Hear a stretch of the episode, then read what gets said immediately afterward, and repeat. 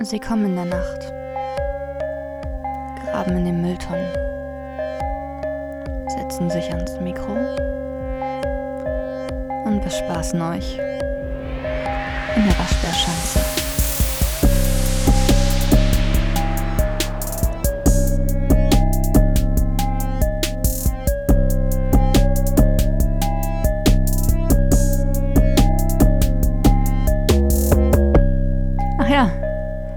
Benny und Freddy. Es ist mal, schlägt mal wieder die schönste Stunde der Woche. Ähm, es ist Waschbärschanzenzeit. Ich begrüße alle Zuhörerinnen und Zuhörer zu Folge 9. Neun. Neun. 9. Ah, okay. Jetzt bin ich auch schon verwirrt. Du hast es ja letzte Woche angesprochen. Ja, Aber es ist, es ist halt sehr, sehr problematisch, wenn wir halt immer ähm, die Folge für die übernächste Woche reinpacken in die Abstimmung und dann ist alles sehr verwirrend, sage ich euch. Danach. Woche haben wir Jubiläumsfolge. Jubiläum.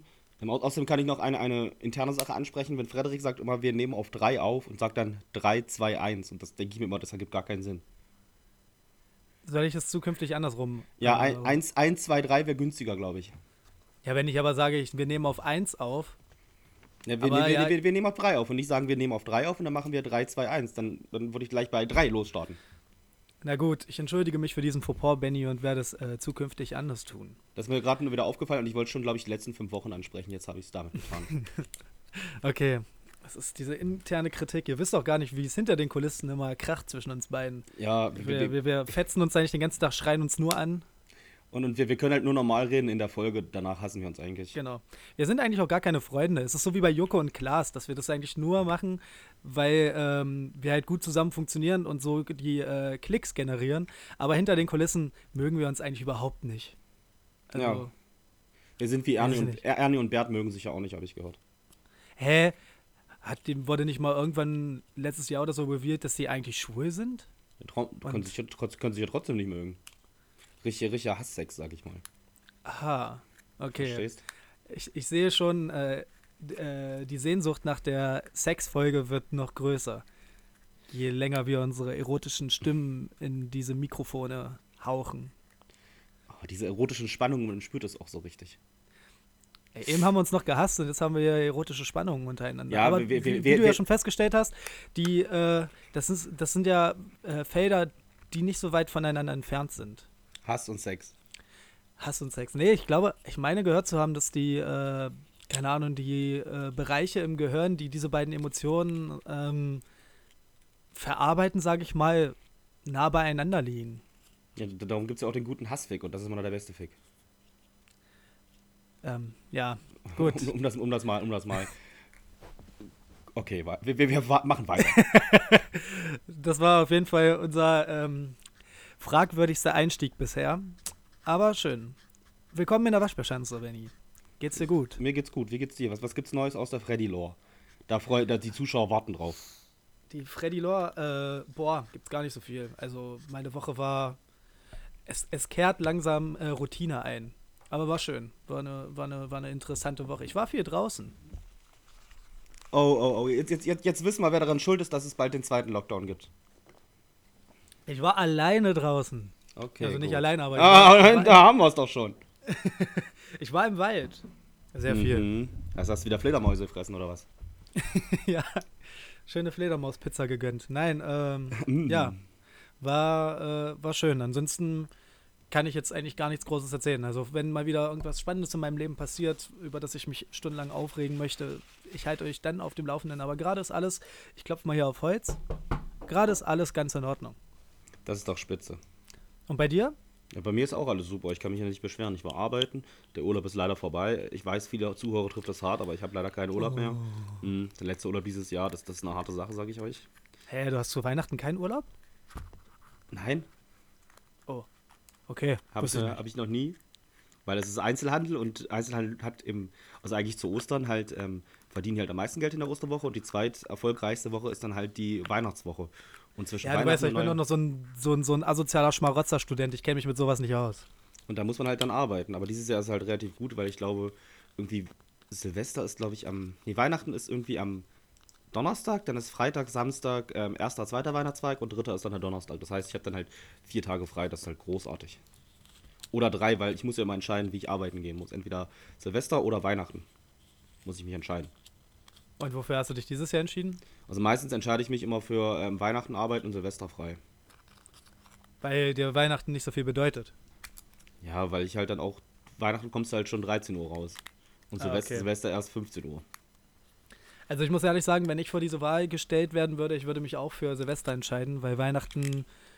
Wir werden zu Weihnachten sicherlich auch noch eine Weihnachtsfolge machen, wie sich das gehört. Jetzt Da trin- wird aber, glaube ich, Weihnachten. Trink mal Glühwein! Weil ich glaube, da wird Weihnachten nicht so gut bei wegkommen.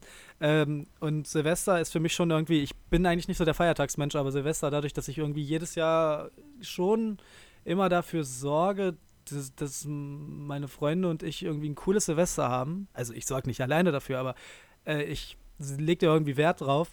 Freue ich mich eigentlich auf Silvester irgendwie schon immer. Ja, Und ich glaube, gerade dieses Jahr, mit diesem Scheißjahr im Rücken, wird Silvester.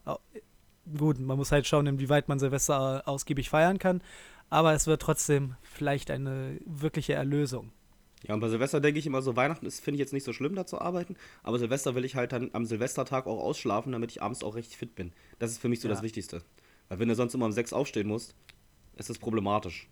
Dann bis sonst wann durchzuhalten. Also es geht Das zwar, so alt bin ich ja auch noch nicht, aber trotzdem ist es immer schön, wenn man ausgeschlafen hat.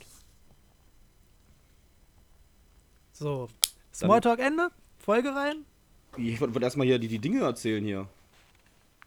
Frederik, wir haben Welche noch, na, das Ding der Woche, das Unding der Woche. Ja, das meine ich ja mit Folge Ja. rein. Ja, Folge rein, was das, das, das zählt Du fängst- für, für mich noch in Smalltalk. Du fängst äh, heute mal an mit dem Ding ich der. Woche. Fange ich heute mal an. Mein Ding der Woche ist leider ein trauriges Ding. Ähm, Anfang der Woche oder Mitte der Woche, ich glaube, es war Donnerstag, ähm, ist ein Wrestler von uns gegangen. Carsten Baker hieß er. Er war ein deutscher Wrestler. Ich habe ihn live gesehen. Er hat einen Hirntumor und ist mit 34 Jahren leider von uns gegangen. Und das soll so ein kleiner Nachruf sein. Er war halt nicht, nicht so der begnadeste Wrestler, er war halt so wie viele ein Fan. Hat sich dann aber durch viel Arbeit und Engagement dazu hochgekämpft, in der Liga, in der Deutschen, in der WXW, ähm, World Champion zu werden.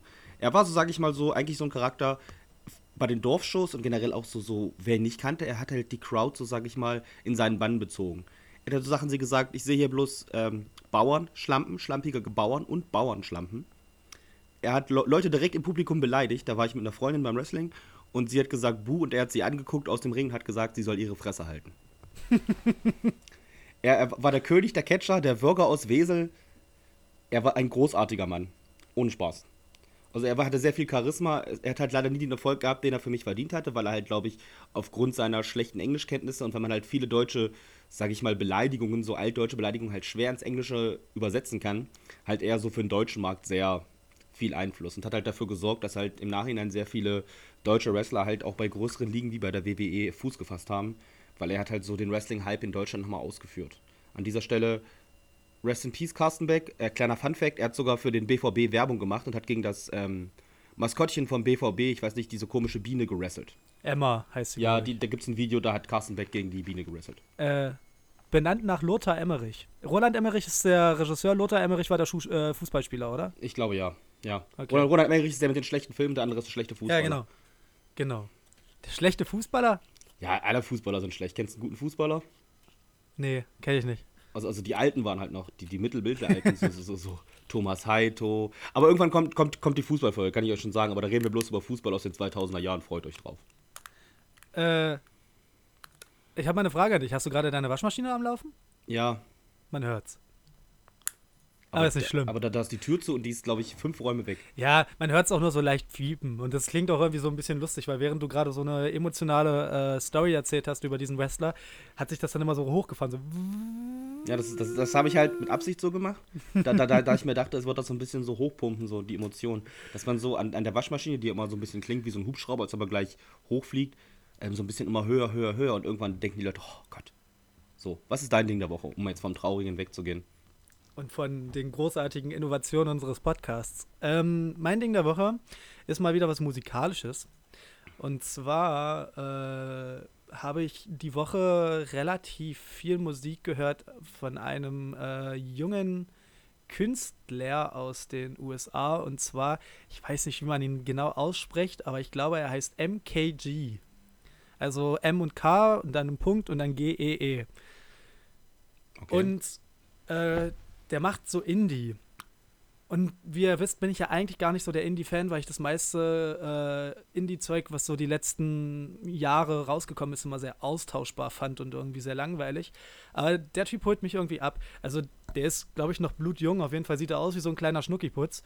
Und ähm, auch sehr elektronisch, sehr fast so ein bisschen psychedelisch teilweise auch. Er hat eine sehr schöne Stimme und es ist einfach sehr interessant und liebevoll produziert und ich mag seine Musik einfach und kann man gut nebenbei hören, hat aber auch eine gewisse Tiefe, dass man auch darüber hinaus und dafür ist ja Indie eigentlich meistens da, finde ich, so zum nebenbei hören, aber auch darüber hinaus äh, kann man sich da auf jeden Fall einiges rausholen. Seine, ich weiß nicht, ob man das Album nennen kann oder äh, die EP, die dieses Jahr rauskam im Mai, A Museum of Contradiction, ist echt großartig und äh, um da einen Song zu empfehlen, den haue ich euch auch in eine Infobox. Das ist auch mehr oder minder so der Hit von diesem, äh, von diesem äh, Projekt.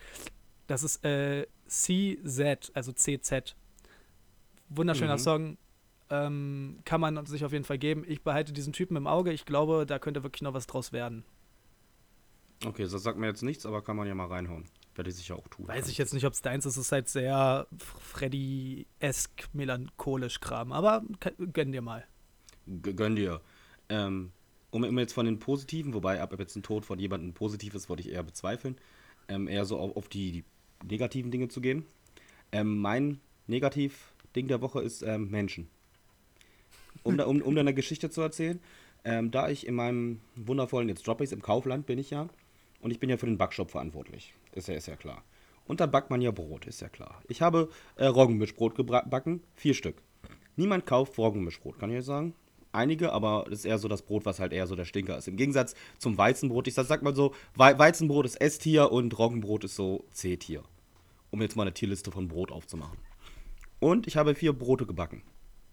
Und die Brote waren warm. Ich habe die vier reingepackt und bin weggegangen. Und dann hat mir ein Kollege erzählt, dass jemand ungelogen drei von den Broten, die warm waren, geschnitten haben. Dann sind die natürlich kaputt gegangen, was natürlich bei warmen Broten komplett logisch ist, mit der Brotschneidemaschine.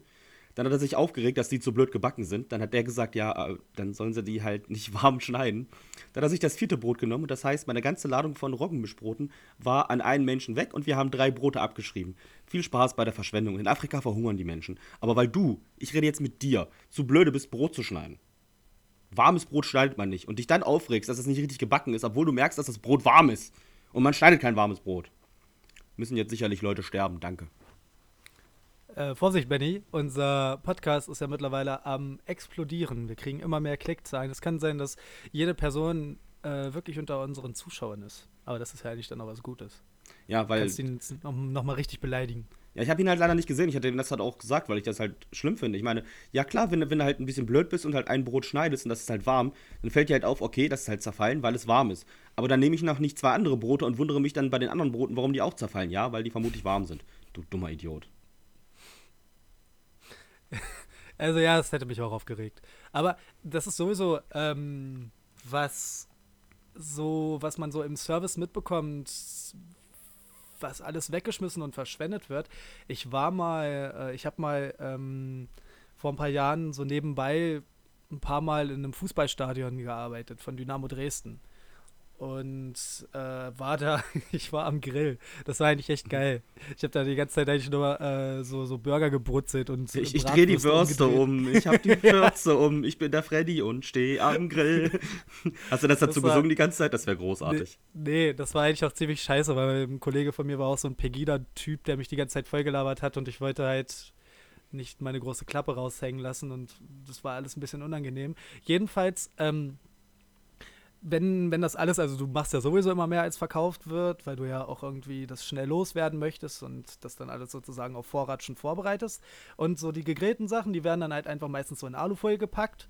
Also so die, äh, die, die Rindfleischbasierten Sachen und Schweinefleischbasierten Sachen, die werden dann so in Alufolie gepackt und dann einfach nochmal aufgewärmt das nächste Mal. Das ist ja dann schon mal recht fortschrittlich. Aber warum auch immer verkaufen die da in dem Fußballstadion Fischbrötchen es ist tiefster Winter in Dresden, komplett fernab von der Küche, äh, von der Küste. Warum muss man im Dresdner Studi äh, Fußballstadion Fischbrötchen verkaufen? Wir hatten da bestimmt so 150 Fischbrötchen, davon haben wir Ganze sage und schreibe zwei verkauft. Ja, das, das, das, das, ist für die 90er Jahre Vegetarier, die gesagt haben, ich bin Vegetarier, aber Fisch esse ich trotzdem. Pesketarier nennt man die. Ich, für mich sind es 90er Vegetarier, das ist so.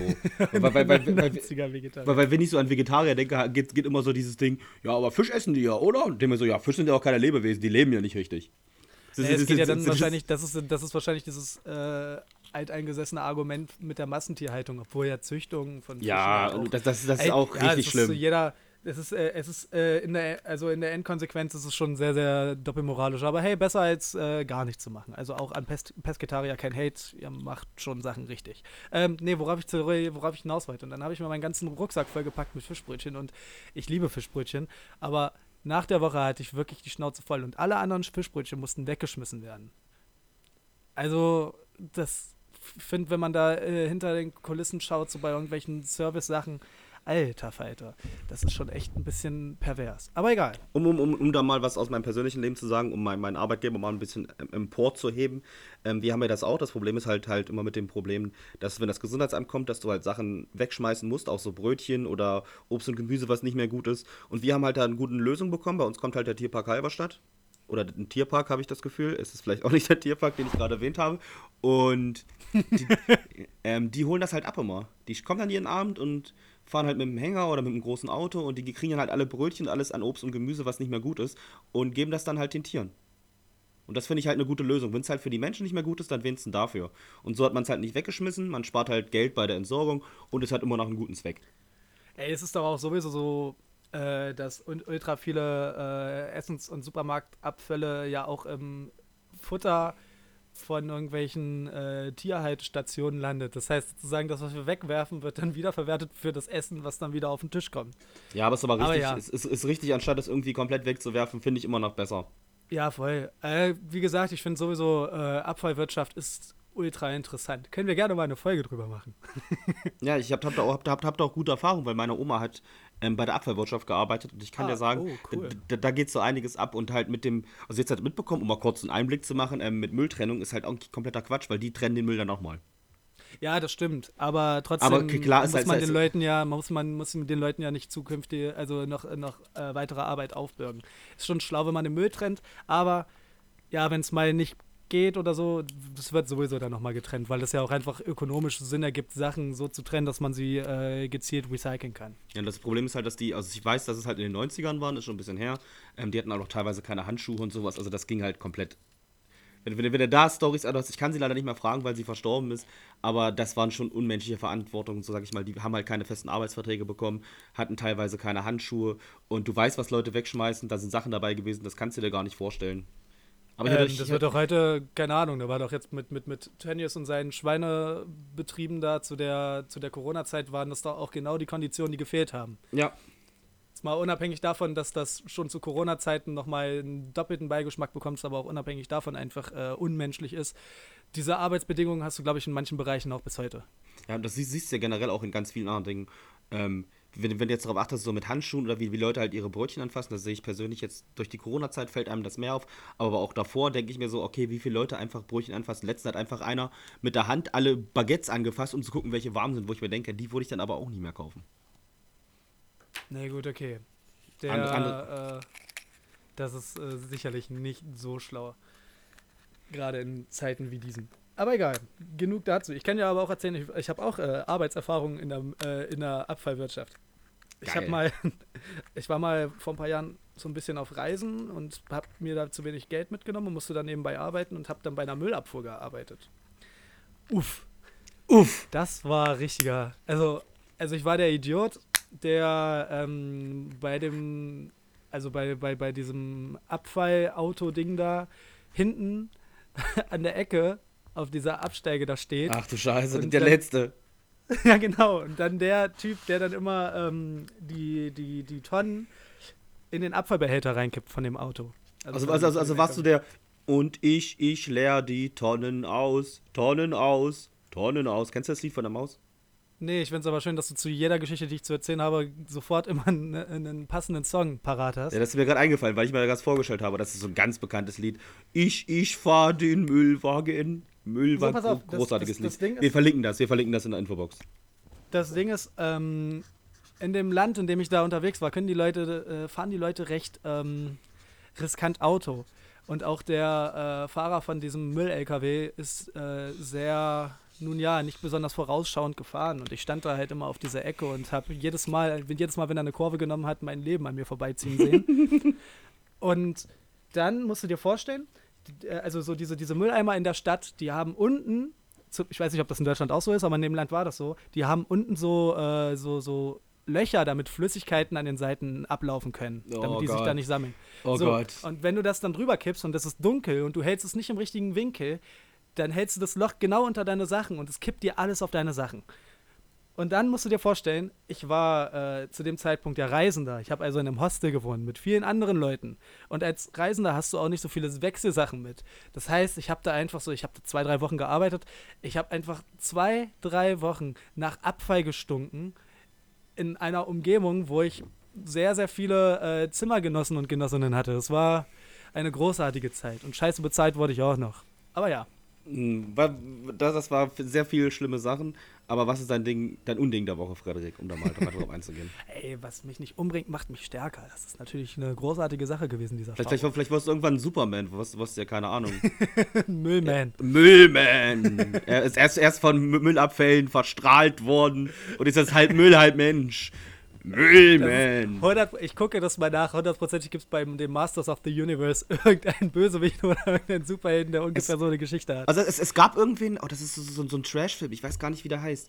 Das hat mir Brian mal gezeigt. Da gibt es halt wirklich so. Ähm, Toxic Avenger heißt der. Das ist ein Film und da- das basiert darauf, dass wer aus dem Fenster gefallen ist und in so einen, so einen toxisch verseuchten Müll gefallen ist. Und dann wird er halt so ein gefährlicher Superheld, der komplett entstellt ist. Der Toxic Avenger, da gibt es mehrere Teile von. Fünf oder so. Geil. Richtiger Trash-Film. Das bist du dann. Der Toxic Geil. Avenger Frederik. Da wollte ich schon immer hin. Okay, äh, mein Unding der Woche ist äh, Gott sei Dank auch gleich eine schöne Überleitung zu unserem Hauptthema. Denn mein Unding der Woche ist, dass dieser Scheiß jetzt schon wieder losgeht, ey. Ich hab keinen Bock. Ich äh, sehe diese steigenden Fallzahlen. Ich dachte Formel 1. Wie bitte? Ich dachte Formel 1, Nein. weil du meintest, der Scheiß geht wieder los. Nee, ja, Okay, der alles Scheiß geht- gut. Okay, ich dachte, Nee, dachte nee, ich Formel meine, ich 1. meine, ich meine schon jetzt äh, Corona und das. Das, ist das, das, war, das, das, das war ein Witz, Frederik. Du hättest darauf anspringen sollen. Ah, okay. Er war sehr lustig gemeint. Er war sehr, sehr lustig, ja. Ähm, also, prinzipiell können wir auch gleich einsteigen, weil es geht halt auch genau darum, dass ich einfach. Es, es, ich fand schon jetzt die erste Hälfte des Jahres ausgelöst durch diese Pandemie sowohl so persönlich, weil, es, weil die Einschränkungen mir in vielen Sachen nicht so leicht gefallen sind und äh, das viel mit mir gemacht hat, aber auch zu beobachten, was, was, was gesellschaftlich so passiert und wie, wie, wie, äh, die, wie unsere, also wie die Menschheit darin verrohrt und wie sie sich in dieser Pandemie verhält und was alles so, was, was, was das für Nebenschauplätze bedeutet, ist es halt einfach so kräftezerrend gewesen. Und wenn ich mir vorstelle, dass sich das Ganze jetzt sicherlich in etwas, sage ich mal, in einem etwas kontrollierterem Milieu, weil man es ja schon kennt, äh, nochmal passiert, ey, wirklich, ich kotze im Strahl, ich habe keinen Bock drauf. Also ich muss durch, das hilft ja nichts, aber ich kann mich ja trotzdem drüber beschweren, dass ich keine Lust drauf habe und ich glaube, so geht es auch allen anderen. Und ähm, ja, ich will gar nicht zu viel vorwegnehmen, lass uns einfach in die Folge starten. Ja, wir sollten vielleicht einmal unsere Hausaufgaben besprechen, weil die auch themenrelevant sind. Verdammt, das war falsche, Fall- ich- ich- äh, falsche Reihenfolge, um das äh, so nahtlos anzuschließen. Aber ja, ich meine, unsere Hausaufgaben gingen ja auch darum. Ich fange meine Hausaufgaben an. Ich habe die Doku geguckt, diese drei Folgen. Ist das richtig so? Ach, du hast alle drei geguckt? Dann hast du ja sogar mehr geguckt als ich. Ja, die waren echt gut. Also die erste Folge ging halt generell so, wie die Corona-Situation ist, wie das so alles entstanden ist und bli und bam blub, weil irgendwer vermutlich, also keine Fledermaus gefressen hat, aber die Fledermaus halt irgendwo anders reingegangen ist, an ein Schwein oder so. Und das Schwein dann gedacht hat, Bruder, ich, ich habe mal den Menschen jetzt infiziert. Und halt so Vergleiche mit anderen Epidemien, die es in der Menschheit gab. Die zweite Folge war dann, ähm, wie sie das bekämpfen wollen mit Impfstoffen und Herdenimmunität. Und die dritte Folge fand ich am interessantesten, weil da haben sie dann halt so Leute gezeigt, die halt so mit diesem Lockdown und so generell, was da für psychische Probleme kommen, dadurch, dass dein Körper halt die ganze Zeit ähm, in Alarmrhythmus ist, weil du halt Angst hast, dass du die Scheiße bekommst. Und wie das halt mit den Menschen dann so funktioniert. Wie die dann alle, so, sage ich mal, so psychische Schäden bekommen. Auch mit Statistiken, dass das halt so psychische Erkrankungen in den Ländern, die halt einen Lockdown hatten, halt erhöht werden. Das war recht spannend. Äh, die dritte Folge habe ich noch nicht geguckt. Ich habe vorhin die zweite, mir war nämlich vorher gar nicht bewusst, dass es da mittlerweile schon drei Folgen gibt. Ich habe die erste relativ am Anfang des Lockdowns geguckt und fand die unfassbar informativ, vor allem weil sie sehr simpel, aber präzise erklärt, was Covid-19 so gefährlich macht. Reden wir dann ja auch nochmal drüber. Mhm. Also was, was, was Covid-19 ja auch von allen anderen Coronaviren und allen anderen äh, Pandemien so unterschieden hat. Äh, und die zweite Folge mit dem Impfstoff, die fand ich irgendwie, ich hätte mir da irgendwie einen, äh, ein schöneres Happy End gewünscht, weil die haben ja die Frage so, okay, wird das jetzt passen, äh, dass der Impfstoff äh, zeitig kommt oder nicht? Das haben die ja leider offen gelassen. Ich habe es zeitig geguckt, um mich ein bisschen zu beruhigen. Und die dritte gucke ich noch. Ja, wie, wie, gesagt, war, war eine gute Doku, könnt ihr euch angucken, gibt es auf Netflix. Wenn ihr wirklich ein bisschen Informationen habt aus, aus vertraulichen Quellen, dann wäre das vielleicht die beste Wahl. Und Frederik, ähm, Frederiks Hausaufgabe war auch aus sehr vertraulichen Quellen, habe ich das Gefühl. Genau, ja. Ich musste mir äh, ein Video angucken. Also ich habe mir aber zwei von ihm angeguckt, weil äh, ich, ja, keine Ahnung, man ist dann, das ist dann immer wie so ein Autounfall, kann man mhm. nicht wegschauen. Äh, ich habe mir sein neuestes, das kam vor zwei Tagen raus, also ich sollte mir Videos von Heiko Schrang angucken. Das ist ein der Verschwörungsideologe. Ma Ma Ma Meister Propper oder wie ihn auch seine, ich sag mal, Hater nennen, ähm, wenn du ähm, Hank Schrader bei Wish bestellst. stimmt. Der sieht halt genauso aus wie Hank Schrader, Mann, ohne ja, Spaß. Stimmt. Aber halt nur in äh, schlecht. Ja, und ähm, der äh, ist ja auch sehr esoterisch am hm. Start auf jeden Fall. Also ich habe irgendwie das Gefühl gehabt, ich habe mir jetzt Videos von ihm angeguckt, dass er sich da vielleicht irgendwie so eine kleine Sekte aufbauen will. Also das wirkt halt so dann auch mit diesen, äh, ähm, er hat ja auch seine eigene Symbolik, die er dann ja auch irgendwie über Merchandise äh, an die Leute bringt und dann auch immer so äh, Preise, äh, also Preise verspielt indem man ihm irgendwie so Bilder zusendet, während man seinen Merch trägt oder irgendwie dieses Symbol von ihm da in irgendeiner Art umsetzt. Irgend so eine Ingeborg aus, was weiß ich, hat das gemalt, glaube ich, sein, sein, sein, sein, sein Symbol und hat das eingesendet und hat jetzt bei der letzten Folge da gewonnen. Es wirkt alles ein bisschen wirklich wie sehr, sehr kluges, aber auch amoralisches äh, Marketing. Der Typ ist eine komplette rhetorische Flasche, finde ich. Also, der kommt nicht auf den Punkt. So, das muss man dann zum Beispiel so Leuten wie, also Attila Hildmann, der hat halt so einen, so einen, so einen übelsten Pathos am Start. So. Der, der, der redet ja auch recht Klartext. Natürlich totalen Bullshit. Ich will den jetzt hier überhaupt nicht heroisieren oder sowas. Aber da verstehe ich ja wenigstens so ungefähr, worauf er hinaus möchte. Aber Heiko Schrang, der labert ja nur um den heißen Brei herum. Der kommt nicht zu Potte und äh, verliert sich die ganze Zeit nur in Phrasen und ich habe ich hab mir zwei Videos angeguckt und ich habe keine Ahnung, was er mir damit sagen will. So, so, so, so richtig pathetischen Scheiß einfach, so richtig bedeutungsschwangeren Scheiß darüber, dass man den Medien nicht mehr glauben soll und bla bla bla. Und dann so eine Catchphrase nach der nächsten, so ohne irgendwie mal auch selbst keine alternativen Fakten reinzuhauen. Er redet ja wirklich nur an den heißen Brei. Ist mir zumindest aufgefallen. Ja, tote, tote, tote, nee, ähm, lebende Fische schwimmen mit ähm, gegen den Strom, tote Fische nicht. Sowas genau. halt. Und das, es ist so ein bisschen, also, so ein bisschen wie so ein, äh, also ich bin ja auch kein Fan von so Selbstoptimierungsscheiß und es hat mich ein bisschen daran erinnert, so von der Rhetorik her. Weil da geht es ja dann auch immer so, so viel, dass man äh, versucht, so metaphorisch zu reden und äh, irgendwie so eine Agenda an den Mann zu bringen, ohne auf den Punkt zu kommen, weil sie einfach so auf den Punkt total bescheuert klingen würde. Und an sowas erinnert mich das halt voll. Es ist ja, ja, auch in gewisser Weise ja. Selbstoptimierung, was er da betreibt. Ja klar, es ist halt, sag ich mal, ähm, wie, wie, wie, QVC in der Corona-Zeit, wo du halt irgendwelche Steine, die im Garten gefunden hast, oder hässliche T-Shirts zu überteuerten Preisen kaufen kannst. Und er wird halt nie irgendwie irgendwelche Fakten nennen, das macht er generell nicht, ähm, weil er hat mal einen Fakt gebracht, da hat er irgendwie gesagt, ja, ähm, die, die nationalen Leute können halt ähm, irgendwie am 1. Mai nicht demonstrieren wegen Corona, aber die Linken hat dann halt ein Video gezeigt, wie halt Linke in Hamburg demonstrieren. Dann ist aber ähm, den netten Leuten von der Recherche, also sage ich mal, den, seinen Gegnern, sage ich mal, aufgefallen, dass das Video von 2014 war. Das haben die Leute dann halt auch, auch ihm geschrieben. Er hat halt eine Quelle ange, an, an, also hingeschrieben, da hat irgendwer das mal hochgeladen, das Video von 2014 hat gesagt 2020 und die hat er als Quelle genommen.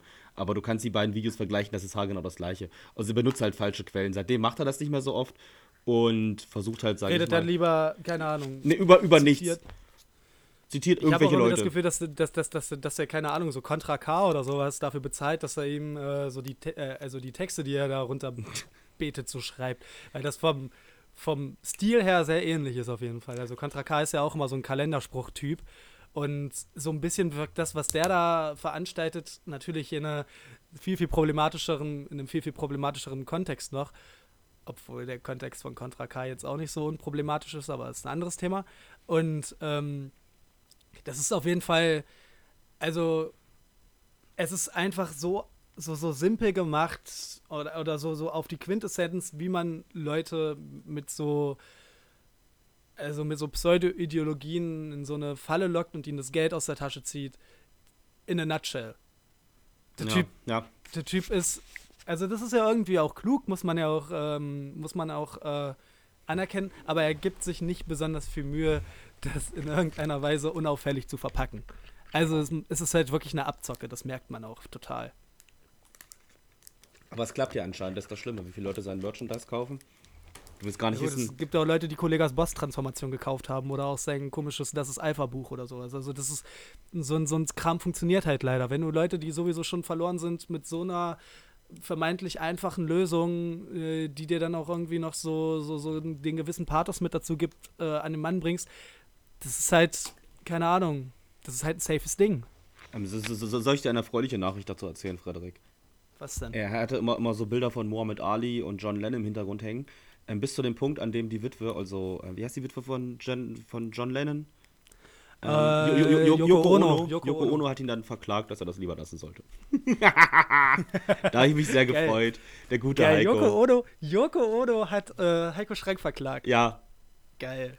So, so, so, so. Das, ist, das sind gute Sachen. Ich sag mal so, der, gute Heiko kriegt auch aus allen Sachen auf den Sack, hat halt irgendwie auch eine Dingenswohnungsgruppe, was halt jeder hat, da kommen wir sicher später nochmal drauf. Achso, eine Telegram-Gruppe, ja. Naja, Telegram-Gruppe muss man halt haben. Vielleicht haben wir die auch bald, Kinder. Ich wollte gerade sagen, wann machen wir eigentlich unsere Waschbärschanzen-Telegram-Gruppe? Da, da, da erfahrt ihr die neuesten Sachen. Da sagen wir euch, wo Corona wirklich herkommt. Haltet euch fest. Aber wir starten Ja. jetzt wirklich hart ins Thema, Frederik. Möchtest du beginnen? Äh, okay, ich würde sagen, wir strukturieren das so ein bisschen wie die Folge zuvor, dass wir erstmal so aus unseren persönlichen Erfahrungen mit diesem, mit, mit, mit äh, ja, das klingt am besten. dieser Pandemie so erzählen, dann so ein bisschen über generelle Sachen erzählen, die wir, die uns aufgefallen sind. Und dann war ja unsere Hauptfrage, äh, was man aus Corona lernen kann. Und wir können das dann ja auch wirklich so ein bisschen mit, mit Pro und Contra äh, erörtern, dass wir sagen, okay, was sind denn jetzt Sachen, die man hätte anders machen können und Mhm. Sachen, die halt, äh, die man aus dieser Corona-Zeit vielleicht für die Zukunft außerhalb von Corona mitnehmen kann, weißt du? Ja, klar, können wir machen. Das, das klingt gut. Und dann zu allerletzt halt nochmal ein bisschen, da habe ich nicht so viel gefunden, weil der meiste Kram davon ist Schrott, aber so ein paar Sachen, die, wo, wo dieses Thema Covid-19 und Corona und bla künstlerisch umgesetzt wurde und das cool da ist. da, da, da habe ich sogar eine gute Sache, kann ich ja sagen. Ah, ich habe auch ein paar. Gut, äh, willst du anfangen mit deiner, äh, mit deiner Lore aus der äh, Corona-Zeit? Ja, me- meine Lore begann damit, dass ich halt ähm, das alles mitbekommen habe, dass es halt in, in China war und ich mir gedacht habe, okay, aus China kam schon relativ viel, da kam halt gefühlt alles, die Schweinegrippe, die Vogelgrippe, ähm, SARS, MARS und was, was es alles gab. Es gab da so viel äh, Milzbrand, wir, wir, kennen die, wir kennen die gefährlichen Krankheiten, die es alle gab. Und ich habe mir anfangs gedacht, ja, da wird halt sowieso nichts kommen, weil im Endeffekt ist halt das menschliche Wesen immer so, so, so ein Wesen, was sich dann denkt, okay, beim ersten Mal, wenn ich das höre, denke ich mir noch, ach nein, jetzt geht die Welt unter. Aber wenn ich gefühlt alle jedes Jahr halt sowas höre, dass irgendeine tödliche Krankheit ausgebrochen ist, wo alle vermutlich dran sterben, ähm, dann denke ich mir so, ja, das kommt sowieso nicht zu mir, weil es die letzten zehn Male nicht zu mir gekommen ist. Und das war auch mein erster Gedanke zu Corona. Aber ich muss euch sagen, es kam dann doch zu uns. Ich war noch in Oberhausen, da habe ich dann mal die Fallzahlen angeguckt, wie es halt, glaube ich, jeder anfangs gemacht hat. Und mal geguckt, okay, steigen die, wie sieht's aus? Und dann irgendwann, sage ich mal, kam halt der Lockdown. Ich muss sagen, mich hat das halt irgendwie so gar nicht betroffen. Ich meine, ich konnte trotzdem noch irgendwie alles machen, was ich vorher gemacht habe. Ich meine, hier in meiner Stadt kann man eh nicht so viel Party machen, von daher hat das, ist das eh Quatsch. Ich musste eh arbeiten, da war jetzt auch nichts, was mich irgendwie, sage ich mal, finanziell irgendwie getroffen hätte. Ich habe sogar noch mehr ja, Geld stimmt, du bist bekommen. ja systemrelevant gewesen. Ich bin ja. systemrelevant, das bin ich, glaube ich, auch in meinem Podcast. Darum wird der Podcast auch, falls es einen zweiten Lockdown gibt, immer noch da sein. Ähm, und sonst den Rest, ich konnte halt meine Familie besuchen, das war halt alles nicht, nicht so schwierig. Ich habe dann halt ähm, mit den technischen Medien, die es gibt, halt meinen Freunden erzählt. Und das, das war's halt, sage ich mal.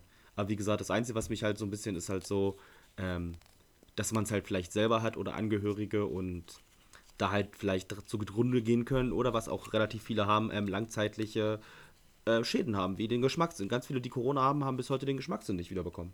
Das darf man auch nicht unter den Tisch kehren. Das ja, war meine gut, äh, Anekdote. Äh, die Langzeitschäden sind ja sowieso, muss man sich sowieso wahrscheinlich noch ein bisschen gedulden, um die ja. ähm, abschließend beurteilen zu können.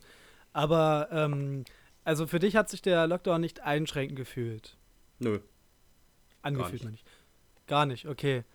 Ähm, hattest du irgendwie, also hast du irgendwie so eine bedrückende Stimmung über die äh, über diese Zeit wahrgenommen, auch so bei dir selbst? Hat dir irgendwie oder hatte ich dieses dieses Endzeitgefühl, sage ich mal, eher so ein bisschen neugierig und äh, auf aufgeregt gemacht. Na, ich hatte anfangs hatte ich so ein bisschen, was heißt Angst, aber so ein bisschen Respekt, weil ich mir dachte, scheiße, Mann, wenn du das hast. Aber dann kannst, konntest du halt anfangs, jetzt kannst du das leider nicht mehr, relativ viel im Internet recherchieren, dass du dir halt Studien anguckst und wie so die, die Fallzahlen sind und die Todeszahlen und alles sowas. Und das hat mich halt beruhigt, weil ich sag mal, in unserem Alter passiert da halt wirklich nicht viel. Da musst du halt wirklich ganz viel Pech haben, um es jetzt wirklich sozusagen, dass, dass du halt tot bist. Ja gut, ich meine, du bist jetzt für dich selber die Angst. Ja, stimmt, das kann man sich äh, in unserem Alter und mit unseren, also da, wo wir geboren sind und in dem Gesundheitssystem, in dem wir funktionieren, kannst du dich da relativ schnell mit beruhigen. Da hast du recht. Und, und Aber ich meine jetzt so, äh, es ist ja auch nicht nur diese Krankheit, das hat ja auch so ganz, ganz viele Nebenschauplätze. Zum Beispiel dann, wie man halt gesehen hat, wie die komplette Ökonomie eingebrochen ist, wie äh, der Rechtsruck nochmal befeuert wurde dadurch. Hast du da irgendwie was gespürt, was dich verunsichert hat? Das hat mich halt verunsichert, dass halt sehr viele Leute, sage ich mal, auch aus meinem Arbeitskreis, aus meinem Freundeskreis wollte ich jetzt nicht so sagen, da waren halt eher nicht so viele dabei. Da war halt einer, mit dem ich dann telefoniert habe, die dann halt so auf diese Verschwörungsideologie, ähm, weil Theorie kann man es ja gar nicht nennen, weil da ist ja keine Theorie dahinter.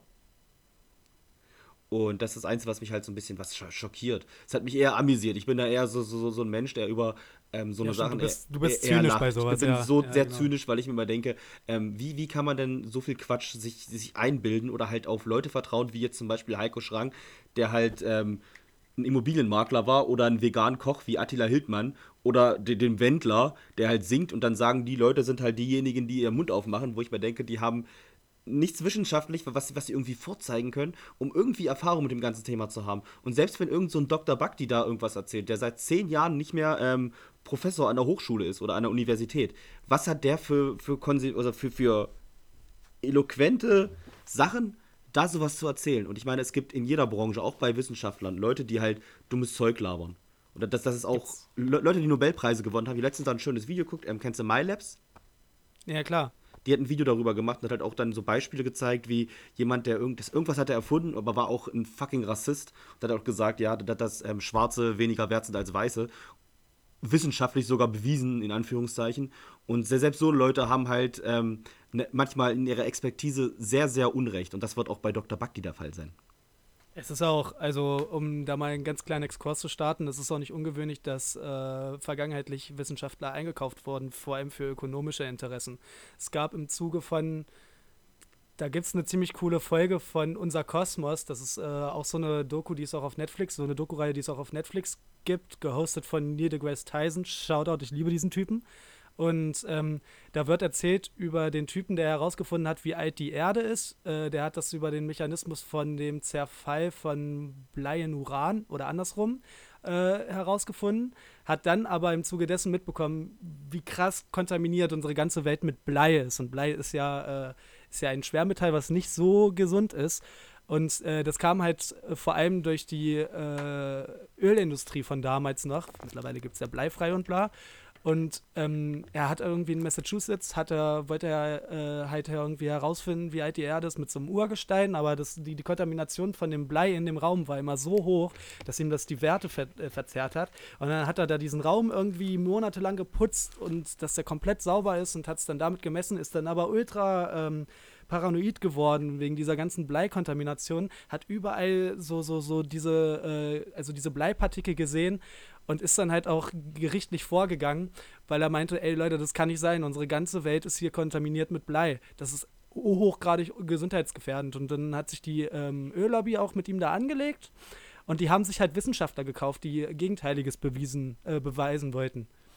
Und Gott sei Dank ist der Plan nicht aufgegangen. Er hat irgendwie recht bekommen und es hat auf jeden Fall auch mit in den Prozess mit reingespielt, dass immer verstärkt er dann, dass äh, Benzin bleifrei sein musste und Co. Und mittlerweile sind die äh, Zahlen der Bleikontamination auch wieder, meine ich, in einem ziemlich humanen Rahmen verglichen mit damals.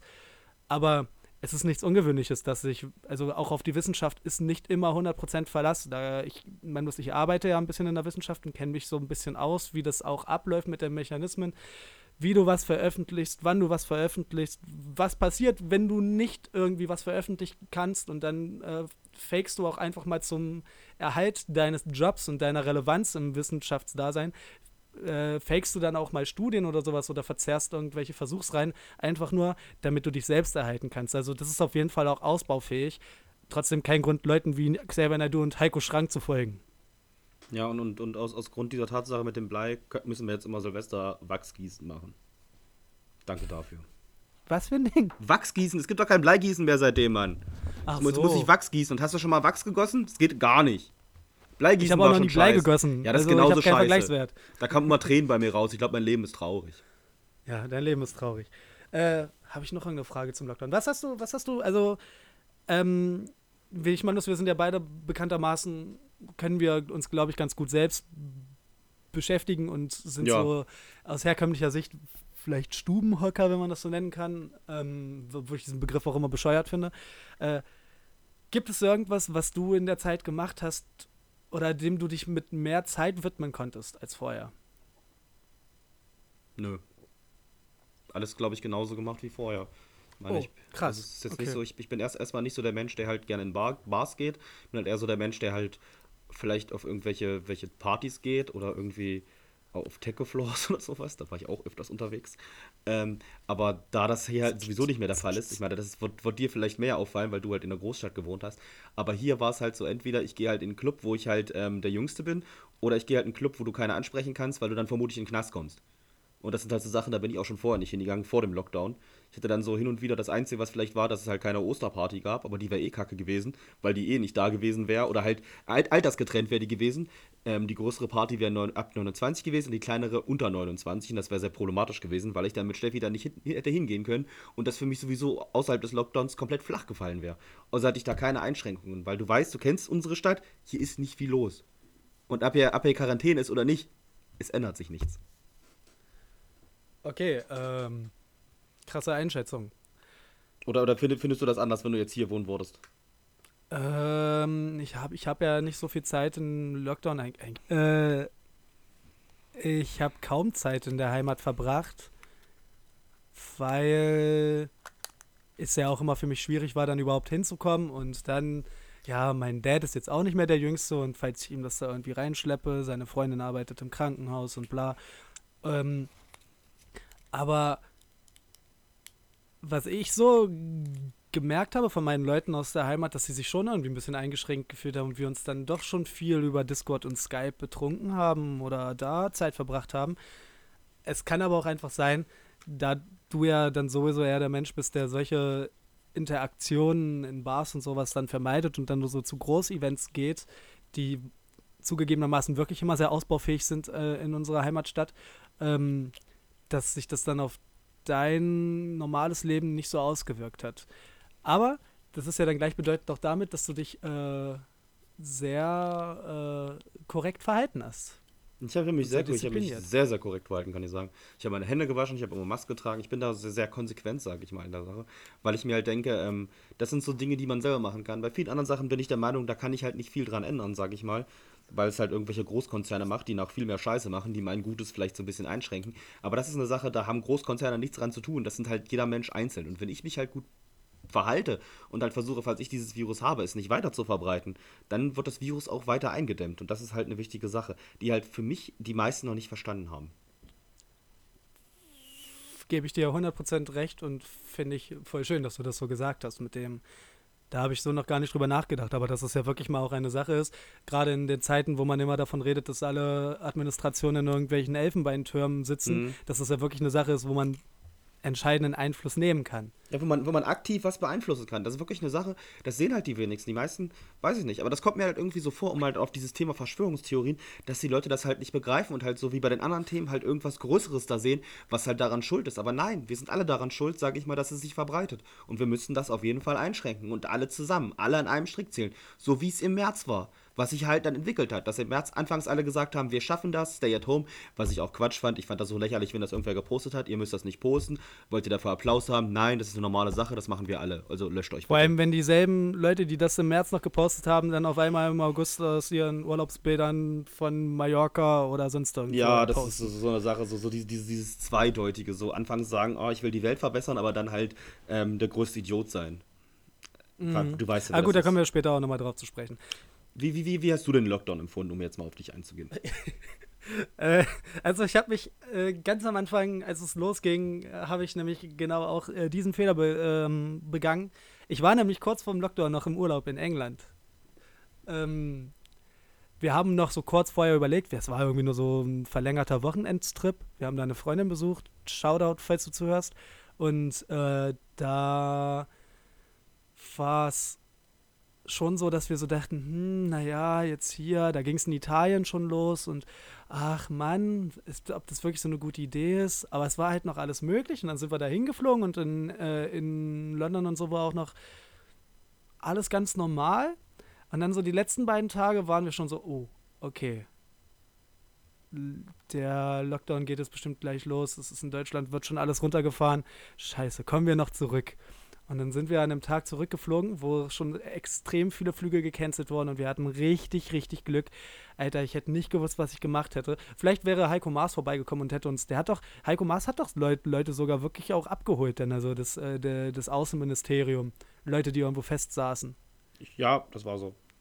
Vielleicht hätte ich dann noch äh, irgendwie ein paar Stündchen so mit Heiko Maas im Hubschrauber erzählen können oder so. Ähm, aber auf jeden Fall sind wir dann Gott sei Dank noch zurückgekommen habe mich danach sofort in Quarantäne auch begeben, weil es mir auch in London teilweise nicht so gut ging. Äh, ein Tag später, ich war da, ein Tag später offizieller Lockdown. Und dann, ja, ich habe mir am Anfang so gedacht, ja, ey, ich bin doch eigentlich, also ich habe jahrelang für diese Situation geübt. Ich habe jahrelang mich immer viel mit mir selbst beschäftigt, habe Zeit alleine verbringen können habe mich im Internet äh, verloren und Videospiele gespielt und Serien geguckt und bla und dachte mir so, geil, Alter, jetzt kommt meine Zeit, jetzt ist endlich mal das, was ich kann, gefragt. Und hatte auch so die ersten Wochen, sage ich ganz ehrlich, die waren großartig.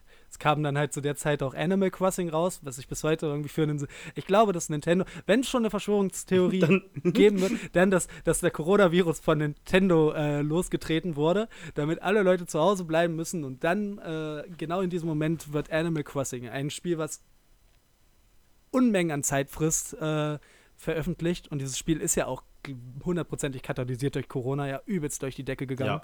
Das ganze Internet war damit voll. Und ich habe auch hunderte von Spielstunden da drin. Ähm, weil es halt einfach auch irgendwie so, es war halt so ein schöner Ersatz. Man kann ja nicht rausgehen, aber da konnte man ja alles so. Also es war wirklich on point vom Zeitpunkt, wann das rausgekommen ist. Und habe halt sehr viel Zeit damit verbracht habe mir dann auch immer so gedacht, ja, fange ich jetzt mal wieder an, ein bisschen Musik zu machen oder bla und äh, Sport oder sonst irgendwas. War aber die ersten Wochen einfach unproduktiv und habe einfach meine Zeit genossen. Einfach mal äh, ohne schlechtes Gewissen, weil es gesellschaftlich anerkannt ist, das zu machen, was ich gerne mache. Und das war auch super. Habe mich viel, viel auch mit meinen Freunden, auch viele Freunde, auch zum Beispiel mit dir, der Kontakt ist ja erst wieder durch Corona entstanden, weil ich äh, viel mehr Kontakt über, übers Internet mit Leuten hatte ähm, aber das ist dann irgendwann auch ein bisschen umgeschwungen, weil es mir dann aus verschiedenen Gründen sind da noch ein, zwei dumme Sachen passiert, irgendwann nicht so gut geht, äh, gut ging. Und diese, also diese Pandemie aber dafür gesorgt hat, dass man sich schlecht ablenken kann. Also ich habe es in den ersten Wochen genossen, mich mit mir selbst zu beschäftigen, aber in Punkten, wo es mir scheiße ging, war es die Hölle, dass ich mich mit mir selbst beschäftigen musste. Und dann habe ich irgendwann angefangen, halt nicht mehr nur so Vergnügungssachen zu machen, sondern einfach so über den Tag zu kommen, mich gezielt abzulenken habe. versucht, ein bisschen mehr Sport zu machen, habe äh, so versucht, Struktur reinzubringen. Mein Tag war teilweise strukturierter als zu Zeiten ohne Lockdown und habe irgendwie versucht, äh, diesen, diesen, diesen, diesen Gefühl der Hilflosigkeit, sage ich mal, das ich da teilweise verspürt habe, so. Und ich kann vollkommen verstehen, warum so viele Leute in der Zeit psychisch kaputt gegangen sind. Ich würde auch behaupten, dass bei mir da auf jeden Fall äh, einiges passiert ist. Und ich hatte echt Zeiten, wo es mir richtig scheiße ging dadurch, weil ich irgendwie so das Gefühl hatte, ich sitze halt jetzt hier fest und ich habe kein Ende in Sicht und ich habe nicht wirklich die Möglichkeit, äh, was zu ändern, weil gerade verlangt ist, dass ich auf diesem Status quo bleiben soll. Verstehst du? Hm. Und das war halt wirklich scheiße. Und ja, dann jetzt im Sommer, muss ich auch ehrlich sagen, habe ich öfter auch mal die Regeln nicht perfekt befolgt. Ich bin zumindest nicht in den Urlaub geflogen. Das habe ich mir, na gut, okay, das hätte ich auch zeitlich nicht geschafft, aber das habe ich mir auch schon einfach aus, ähm, aus äh, moralischen Gründen gekniffen. Ich habe ja sowieso auch immer hier abgewendet über, äh, wir haben ja sowieso beide auch mal abgewendet über Reise, Scheiß und sowas. Ja. Und ähm, habe eigentlich die meiste Zeit einfach dann versucht, wieder ein bisschen Spaß zu haben und ein bisschen Abwechslung zu haben. Bin dann halt auch, und es ist leider auch so, und deswegen finde ich es auch so bescheuert, wenn man dann immer auf Jugendliche, die draußen chillen äh, oder so und äh, sich da nicht an die Regeln halten, rumschimpft.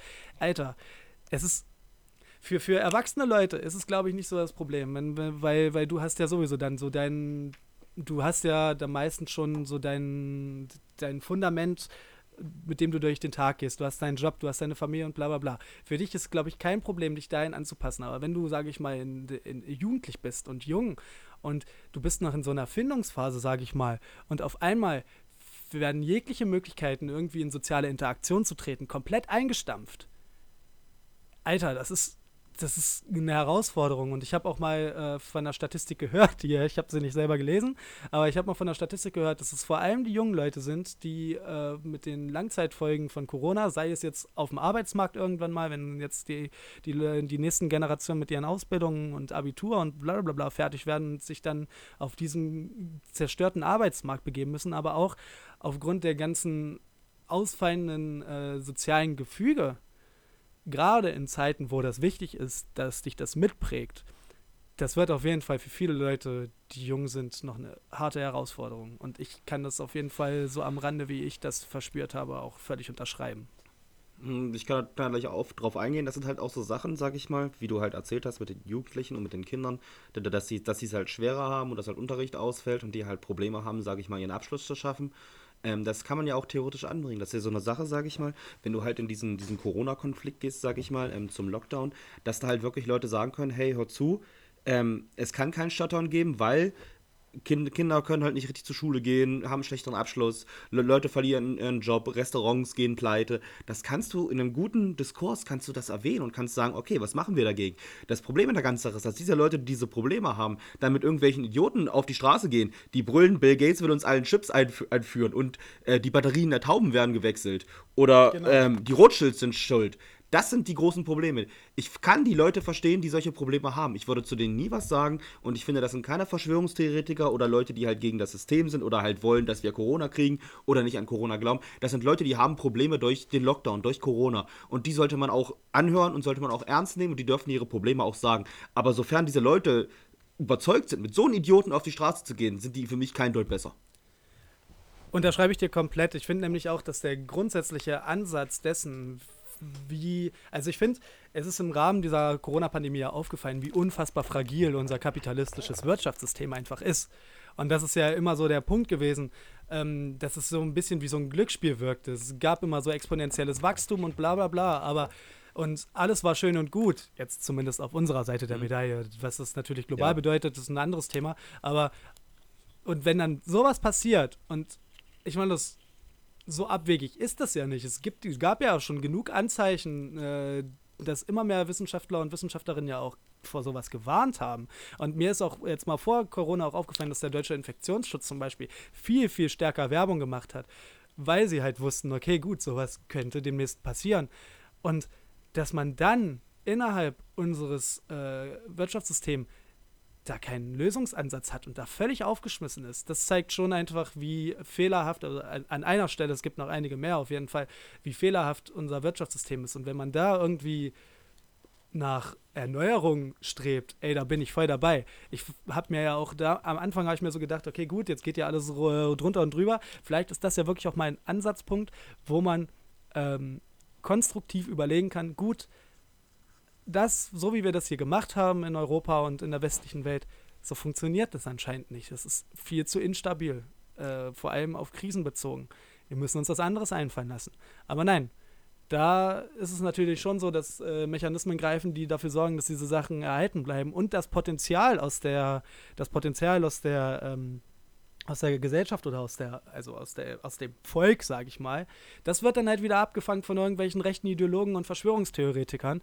Und das ist dann natürlich auch die Frage, warum das dann, äh, warum das dann einfach so Klassenkämpfer oder ähm, äh, Kapitalismuskritiker und Kritikerinnen nicht hinkriegen, diese Leute abzuholen. Und da ich, sehe ich das Problem halt vor allem da, dass sich diese Leute nur noch in einem intellektuellen, äh, in einer intellektuellen Bubble befinden und sich mit solchen Leuten, sage ich mal, nicht mehr abgeben wollen oder zumindest nicht mehr die Sprache dieser Leute sprechen, dass es halt auch ganz, ganz viel verschwimmt mit so linksidentitärer, äh, also mit, mit, mit linksidentitären Ansätzen, die für, für, für, keine Ahnung, für Klaus, der bei VW äh, irgendwie Schrauben drehen muss, völlig weltfremd klingen wird. Und dass man dann so die Grundlage verloren hat, diese Leute abzuholen und sie äh, auf dem äh, Abschlussfeld für rechte Ideologen lässt. Und das ist halt scheiße. Und da muss auf jeden Fall, finde ich, um mal darauf zu kommen, was man aus Corona lernen kann, da muss, ähm, da muss das linke Spektrum auf jeden Fall seine Hausaufgaben machen und dafür sorgen, dass man gerade in diesen Geschichten, also gerade in Zeiten, wo wirklich alles fragil ist, dass man diese Möglichkeiten besser nutzt und die Leute mobilisiert. Ja, das, das, das, große Problem ist, weil, weil du halt auch meinst, dass die, diese Verschwörungsideologen so viel Zuspruch bekommen, es ist ja halt auch so dieses Ding, dass halt erst gesagt wurde, man braucht sich keine, also von der Regierung, man braucht sich keine Gedanken um Corona zu machen, das wird nicht, da wird nichts Schlimmes passieren.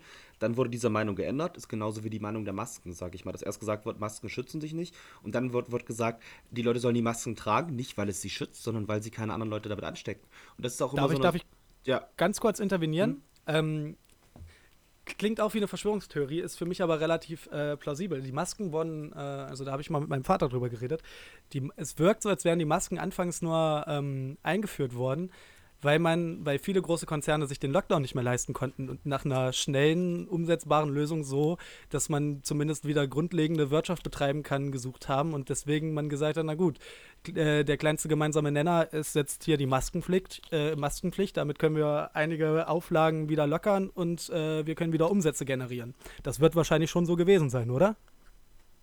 schwer zu sagen, da kann ich mich nicht aus. Ich weiß bloß, das ist das, was, was ich gerade gesagt habe. Okay. Das halt die meisten ähm, Verschwörungstheoretiker sagen, also Verschwörungsideologen, ich möchte ja nicht Theoretiker nennen, das ist für irgendwie, für Leute, die wirklich Theorien machen, eine Beleidigung. Ähm, ist es halt so, dass die gesagt wurden, ja, die, die halten, halt, das schützen halt nicht vor den Viren, aber im Endeffekt sind die jetzigen Masken ja nicht darum, dass ich vor den Viren geschützt werde, sondern dass ich die Viren nicht rausgebe. Das ist halt so dieses Ach Problem, so, ja, genau. was sie halt in ihren, ähm, sag ich mal, Anführungszeichen, Ideologien oder Theorien, können wir auch mal sagen, ähm, nie so richtig sagen, weil sie drehen sich, sag ich mal, die Sachen auch immer so, wie sie die wollen. Das, das ist ja normal bei, bei sämtlichen Theorien. Sei es halt nun die Theorie zum 11. September oder dass äh, Kennedy von irgendwem anders ermordet wurde oder dass die äh, Mondlandung von ähm, Kubrick gefilmt wurde. Da gibt es halt immer so Sachen, es wird halt so Sachen, die halt sind, werden halt so gedreht oder aus dem Kontext gerissen, dass sie halt genau auf dieses Weltbild passen. Total. Ähm, ja, aber du merkst ja dann daran auch, dass es halt wirklich darum geht, ja, das schützt ja mich nicht und bla, also alles Quatsch wie wenig Solidaritätsgedanken einfach hinter solchen Leuten stecken. Weil auf die Idee zu kommen, dass man diese Maske nicht nur aus Selbstschutz trägt, sondern vor allem aus Schutz anderer Leute, das spielt in der Argumentation ja anscheinend eine wirklich krass untergeordnete Rolle. Und ich finde, das entlarvt äh, Verschwörungsideologen auf gewisser Weise schon äh, an sich. Ja, das ist halt leider, leider, richtig schlimm. Das ist halt immer so dieses Ding. Und das sieht man halt besonders, wenn ich halt im Einzelhandel arbeite, sehe ich das halt ganz oft. Und ich kann dir genau sagen, die ohne Maske rumlaufen, die sehen und verhalten sich auch genauso, wie du das sagst. Das sind halt wirklich Leute aus dem rechten Spektrum, die halt äh, nur an sich denken und denen andere komplett scheißegal sind und die halt glauben, dieses Virus gibt's nicht, Bill Gates wird uns alle töten. Also ja, es gibt sicherlich die. Es gibt dann auch, ähm, was mir auch auf jeden Fall aufgefallen ist, die man nicht vergessen darf, die mir sowieso in, in dem Abbild des rechten Spektrums immer ein bisschen zu kurz kommen. Es gibt sehr, sehr viele Altipis und auch Esot Esoteriker und Esoterikerinnen und sonst irgendwelche Naturheilkund äh, Leute, die auf jeden Fall auch diesem Spektrum zugeordnet werden. Die haben dann auch meistens eine ganz, ganz verschworbelte Ansicht von Identität und Nationalität und ähm, auch so, so, so latent rassistische Ansätze mit drin, aber auch gerade diese Corona-Zeit holt die halt auch immer mit ab, die sich dann irgendwie noch Teil einer alten Friedensbewegung sehen oder ähm, was weiß ich, äh, sich irgendwie als äh, Naturheilsbringer sehen, aber prinzipiell eigentlich genau denselben Quatsch nur aus einem anderen Blickwinkel erzählen. Aber die haben dann halt auch immer noch, weil, weil, weil es ja auch alles immer so hippie-esque ist und das ja auch irgendwie so, ein, so, so eine, naja, ich sag mal, recht gut verm vermarktbare äh, Ästhetik ist, geraten, geraten die nicht so ins Kreuzfeuer, wie halt so der ähm, durchschnittsdumme Reichsbürger-Ossi aus äh, Köthen oder sowas, weißt du? Du meinst Norman? Nein, ich meine nicht Norman. Okay. Aber, ja, jetzt schon wieder Köthen-Bashing hier. Schau da dann Köthen. Immer nur Köthen. Wir machen irgendwo mal eine Spezialfolge aus Köthen als Entschuldigung. Okay. Und dann werden wir auch alle gute Sachen aus äh, Köthen äh, beleuchten. Und, ach, keine Ahnung, ich möchte mich jetzt auch gar nicht so viel an diesen Verschwörungstheoretikern, äh, Ideologen, Entschuldigung, äh, aufhängen. Ich, weil ich, ich, auch diesen ganzen Leuten ja. eigentlich nicht so die Plattform bieten möchte. Äh, ja, ich, ich, bin immer ein Aber man Meinung. muss es trotzdem ernst nehmen, natürlich. Man kann es ja nicht immer, weil, weil das hat einen unfassbaren Impact. Man sieht es ja auch, also auch so eine Geschichten wie, wie, dass man ja jetzt wirklich Angst darum haben muss, dass wenn Trump in den USA da äh, im November die Wahlen verliert, dass dann da ein Bürgerkrieg ausbricht, weil er diese Wahl nicht äh, äh, anerkennen wird. Das ist ja auch alles Konsequenz aus Verschwörungsideologie. Ja, das, das, das, das, ist halt dieses Problem, was du sagst. Du meinst immer, ähm, man sollte die nicht ernst nehmen, aber ich finde, man sollte besonders so Leute wie Heiko Schrang oder Attila Hildmann ernst nehmen und die auch mal zu, ne, zu einer Diskussion einladen. So hart es klingt, um den halt vor ja, Publikum zu zeigen, dass deren Fakten kompletter Quatsch sind und die komplett auseinander nimmt. Weil wenn man immer sagt, ja. okay, mit denen reden wir nicht, haben wir da ein großes Problem, finde ich. Ja, du sitzt da aber auch ein bisschen in der Zwickmühle, weil genau das wurde ja auch jetzt äh, schon Ewigkeiten mit der AfD gemacht. Und egal wie argumentativ du die vor dem Fernsehen auseinander nimmst, du sprichst denen damit ja auch immer in das Narrativ von wegen, ja, hier, die gesteuerten Medien wollen uns nur was Böses, guckt mal. Äh, uns äh, fragen die hier wieder so aus und bla bla bla, weil wir sind ja der Feind. Ähm, wie man es macht, macht man es falsch. Ich habe da auch noch keine Lösung für mich gefunden, wie man das, also wie man einen, öffentlichen Umgang mit äh, Verschwörungsideologen und mit rechtem Gesocks und mit AfD und Co. findet. Es ist ultra schwierig da anzusetzen, weil egal was du machst, die wissen ganz genau, sie können sich das so drehen, dass sie es an ihre Leute, also dass sie es vorteilhaft an ihre Leute bringen. Ja, zum, Beispiel, dass wir eine Untersterblichkeit gerade haben, Frederik. Ist dir das bewusst? Was haben wir? Eine Untersterblichkeit. Es sind ähm, viel weniger Leute gestorben dieses Jahr. Ja, das liegt vielleicht auch daran, dass dadurch, dass wir uns an die Hygienevorschriften gehalten haben, andere äh, Viren und Bakterien, Krankheiten und bla bla bla sich nicht verbreiten konnten. Also selbst wenn das stimmt, hat das ja auch einfach einen signifikanten, also einen nachvollziehbaren Grund. Das darf man ja nicht vergessen. Und, wir verhalten uns endlich mal konform dessen, was der Infektionsschutz schon seit Jahren fordert. Und da brauchen wir uns nicht wundern, dass wir insgesamt vielleicht weniger Tote haben. Und, und wir haben eine Untersterblichkeit, das kann ich auch beweisen, ähm, zum Jahr 1945 für alle meine rechten Freunde.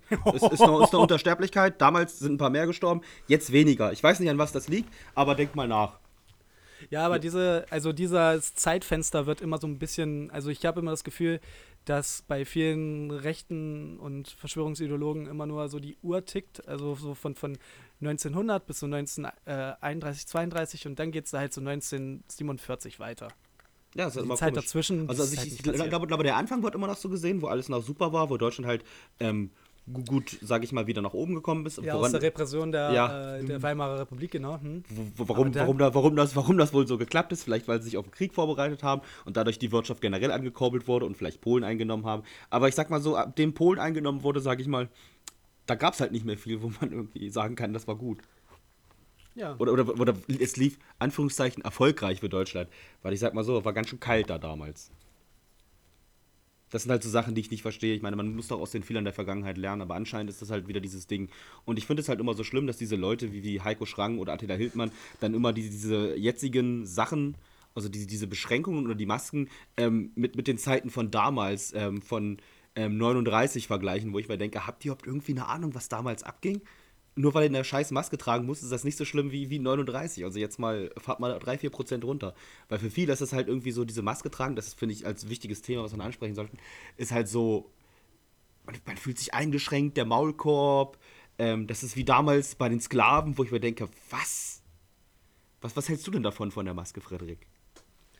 Äh, Fühlst du dich da auch eingeschränkt und wie ein Sklave? Total. Nein, Quatsch, natürlich nicht. Das ist, also, am Anfang war ich halt auch wirklich noch der Meinung, dass ich es ein bisschen zu voreilig finde, dass äh, sich mit dem Maske tragen jetzt wieder das normale Leben einkehren lassen kann. Ähm, ich finde es unfassbar äh, verpönend und grausam, wenn in dem Zusammenhang dass uns die Auflage äh, halt aufgedrückt wird, dass wir im öffentlichen Raum eine Maske über Mund und Nase tragen sollen, verglichen wird mit einer Zeit, wo einfach Millionen unschuldiger Menschen systematisch getötet wurden. Das lässt mir so einen richtigen kalten Schauer runterlaufen. Aber sowieso alles, also auch alle Auschwitz-Vergleiche sind unangemessen. Ich finde es auch bescheuert, wenn irgendwelche Tierrechtler und Tierrechtlerinnen Massentierhaltung mit Auschwitz vergleichen oder sowas. Lasst den Scheiß. Auschwitz oder Holocaust-Vergleiche sind immer, äh, sind, sind, sind immer daneben und werden niemals dem würdig, was da passiert ist. Fertig aus. Da, da, da, da, da gehe ich komplett mit, da bin ich auf jeden Fall genau bei dir. Ich finde das, Und, halt, ich find ja. das, find das halt so, so, so schlimm, dass das halt so, so jetzt gemacht wird. Und halt, sage ich mal, dass, dass die Rechten sich auf die Seite der Linken, also so, so, so tun, als ob sie jetzt die Opfer sind, das finde ich halt so schlimm. So, so, so, Ja, so eine Leute, die, die, die sowas, Narrativ. sowas unterstützen, sage ich mal, die halt wirklich auf der rechten Seite sind und halt Andersartigkeit ähm, verabscheuen, sage ich mal, dann, dann Vergleiche ziehen aus Zeiten, wo es noch schlimmer war und sagen, ja, jetzt sind die die Armen. Wo ich mir denke, wa- was, was, was zur Hölle? Das, das ist so, man dreht sich so, wie man es möchte. Genau, und das meine ich halt. Man läuft da einfach gegen eine Wand, aber so funktioniert einfach auch Populismus und da müssen wir uns mit abfinden. Aber lass uns, wie gesagt, jetzt mal ein bisschen vielleicht versuchen darüber zu reden, was wir aus dieser Lockdown-Zeit, aus dieser Corona-Zeit vielleicht mitnehmen könnten. Was, was vielleicht wirklich so, so, so Ansatzpunkte geben könnte, die in eine bessere Welt führen. Hast du da eine Idee? Also ich habe also, also me- me- meine Meinung ist immer noch meine Meinung. Ähm, meine Meinung, meine Meinung. Äh, ist immer noch, dass wir, dass wir Glück haben, dass es, sage ich mal, in Anführungszeichen nur Corona ist und halt nichts wirklich richtig schnell tödliches, was sich schnell verbreitet. Und ich mir denke, es ist halt so wie so ein bisschen, ähm, ja, so, so, so, so, ein Probealarm, immer noch in Anführungszeichen, ähm, für halt eine wirklich richtig schlimme Epidemie. Oder Aber- Pandemie. Da- da- Das, das aber wär- dann ist es ja Achso, erzähl. Naja, ich wollte nur sagen, das war ja auch äh, Teil der Doku, Hm. dass ja gerade diese äh, offensichtliche Ungefährlichkeit von Covid-19 es so gefährlich macht, weil viele Leute ohne Symptome es mit sich rumtragen und verbreiten. Wenn es wirklich sehr viel tödlicher wäre, könnte man das viel, viel schneller eindämmen und ähm, man hätte sicherlich die Spots schon früh ausfindig machen können, weil die Leute halt wirklich dann auch krank sind, wenn es ihnen scheiße geht, also wenn sie, wenn sie damit infiziert sind. Und ähm, ja, das mit dem Warnschutz, ich verstehe das schon ein bisschen, aber gerade so diese, da, dadurch, dass der halt nicht so tödlich ist, was ja einfach auch aus Strategie des Virus, sich weiter verbreiten zu wollen, sehr klug ist, macht Corona ja so, also macht Covid-19 ja so unfassbar gefährlich eigentlich. Ja, aber ich finde es halt so, so dieses, dass es halt nicht so gefährlich ist, wie ich schon gesagt habe, ist halt für mich so ein bisschen so, sag ich mal, so, so, so eine Beruhigung auch. Ähm, weil es geht ja nicht, nicht nur um Sachen wie Covid-19, die halt vielleicht in Zukunft kommen, sondern auch um biologische Kampfstoffe, die halt ähm, in die Menschen gehen und sie halt dann zwei Wochen später einfach umbringen, dass man das halt Mhm. schneller erkennt und halt schneller weiß, wie man handeln muss. Und ich finde, Ah, da, ah klar, okay, ich verstehe, was du ich meinst. finde, in diesem, diesem Sinne hat Deutschland halt relativ gut gehandelt. Ich meine, da ist immer noch sehr viel ausbaufähig. Man hätte vielleicht schon früher Masken anfertigen sollen. Man hätte vielleicht Großveranstaltungen schon im März absagen können, wo man wusste, dass es da ist, dass da sind Fehler passiert. Aber ich finde, wir sind so gut eingestellt gewesen wie kein anderes europäisches Land. Und das muss man immer wieder sagen. Egal wie viel hier rumgemeckert wird und gesagt wird, ach, es geht so viel kaputt und man hätte das machen können. Deutschland hat sich so gut vorbereitet. Wenn man den Ländervergleich sieht zu Europa oder auch zur Welt, im Gegensatz zu Südkorea, die waren auch relativ cool drauf. Aber wir waren halt wirklich, wir haben halt gezeigt, wie man es wirklich macht. Und da kann Okay. man auch nicht viel ausbauen, finde ich persönlich. Äh, ich versuche es mal. Ich kann ja mal äh, das argumentativ nahelegen, warum Deutschland in vielerlei Hinsicht doch einfach nur Glück hatte. Und zwar folgendermaßen. Ich verlinke euch dazu die Anstalt-Folge. Sowieso Shoutout Anstalt. Das ist der einzige Grund, warum die Rundfunkgebühren berechtigt sind. Ähm, die Anstalt-Folge zum Gesundheitssystem. Und äh, eine Quintessenz da war die, dass ähm, in Europa schon seit Jahrzehnten der Trend zur privatisierten Krankenhäusern geht was dazu führt, dass Betten nur noch effizient eingesetzt werden und es gab immer weniger Krankenbetten und bla bla bla. Im Wandel, keine Ahnung, seit wahrscheinlich Rot-Grün um die 2000 herum, äh, da ging ja dann sowieso auch die ganze Neoliberalisierung und Kapitalisierung Deutschlands los mit dem Niedriglohnsektor, äh, Agenda 2010, Hartz IV, bla bla bla, wisst, wissen wir ja alle. Und auch in dem, ähm, in dem Zuge wurde angefangen, das sehr breit aufgestellte und äh, soziale Gesundheitssystem Deutschlands Schritt für Schritt zu privatisieren und ähm, effizienter in Anführungszeichen zu gestalten und äh, die äh, Zahl der Betten ging auch runter. Das Ding ist, dass der Progress da, da Deutschland damit später angefangen hat, bei weitem noch nicht so weit war wie äh, in anderen europäischen Ländern. Und das kam uns halt jetzt in der Corona-Zeit zugute. Wir hatten halt einfach mehr Kapazitäten, weil der, die Pri Privatisierung unseres Gesundheitssystems noch nicht so fortgeschritten war. Im Umkehrschluss bedeutet aber, dass jetzt diese ganze Geschichte und ähm, also die, diese, diese ganzen äh, Begebenheiten, die Corona wirtschaftlich mit sich bringt, dazu führt, dass jetzt der Turbo angekurbelt wird und gerade das Gesundheitssystem ganz, ganz schnell wieder privatisiert wird. Und ob Deutschland in der nächsten Pandemie genauso aufgestellt ist, wenn sich nicht grundlegend was ändert in unserer äh, Wahrnehmung oder in unserer in unserem Wirtschaftssystem, kann ich mir vorstellen, dass wir die nächste Pandemie auf jeden Fall ähnlich holprig äh, über die Runden bringen wie andere europäische Länder. Also damit habe ich mich jetzt nicht so viel befasst. Ich kann ja bloß sagen, was ich halt mitgekriegt habe, wie ich halt schon gesagt habe, was halt besser lief in anderen Ländern. Und ja, Ja, wie gesagt, guck dir die Folge an. Die Anstaltfolge war wieder on point. ich, ich bin Ähm, gespannt. Ich werde sie mir zu Gemüte führen. Aber ansonsten finde ich, was kann man noch lernen, Frederik? Das ist so die Frage. Ähm, ich finde, was natürlich so ein bisschen auch so diesen Entschleunigungscharakter mit drin hat, den ich ein bisschen bescheuert finde, weil das das Ganze ein bisschen romantisiert. Aber prinzipiell glaube ich, dass es ganz gut für viele Leute war, dass sie mal wieder lernen mussten, mit sich selbst klarzukommen, mit ihrer Familie klarzukommen und nicht nur Teil dieses äh, Wirtschaftssystems zu sein, sondern auch einfach so in ihrem eigenen kleinen Kosmos äh, wieder viel Zeit zu investieren. Und das war sicherlich für viele, für viele, für viele Leute eine Herausforderung, für mich teilweise auch. Aber das kann in gewisser Weise auch einfach gesund sein. Ich glaube, dass wir in einer Zeit leben, wo solche Sachen hart abhanden gekommen sind, dass viele Leute halt wirklich nur noch funktionieren und äh, das damit versuchen zu kompensieren, dass sie sich in irgendwelche Exzesse und Ekstase begeben, aber so richtig darüber hinaus eigentlich keine Zeit mehr verschwenden, sage ich mal.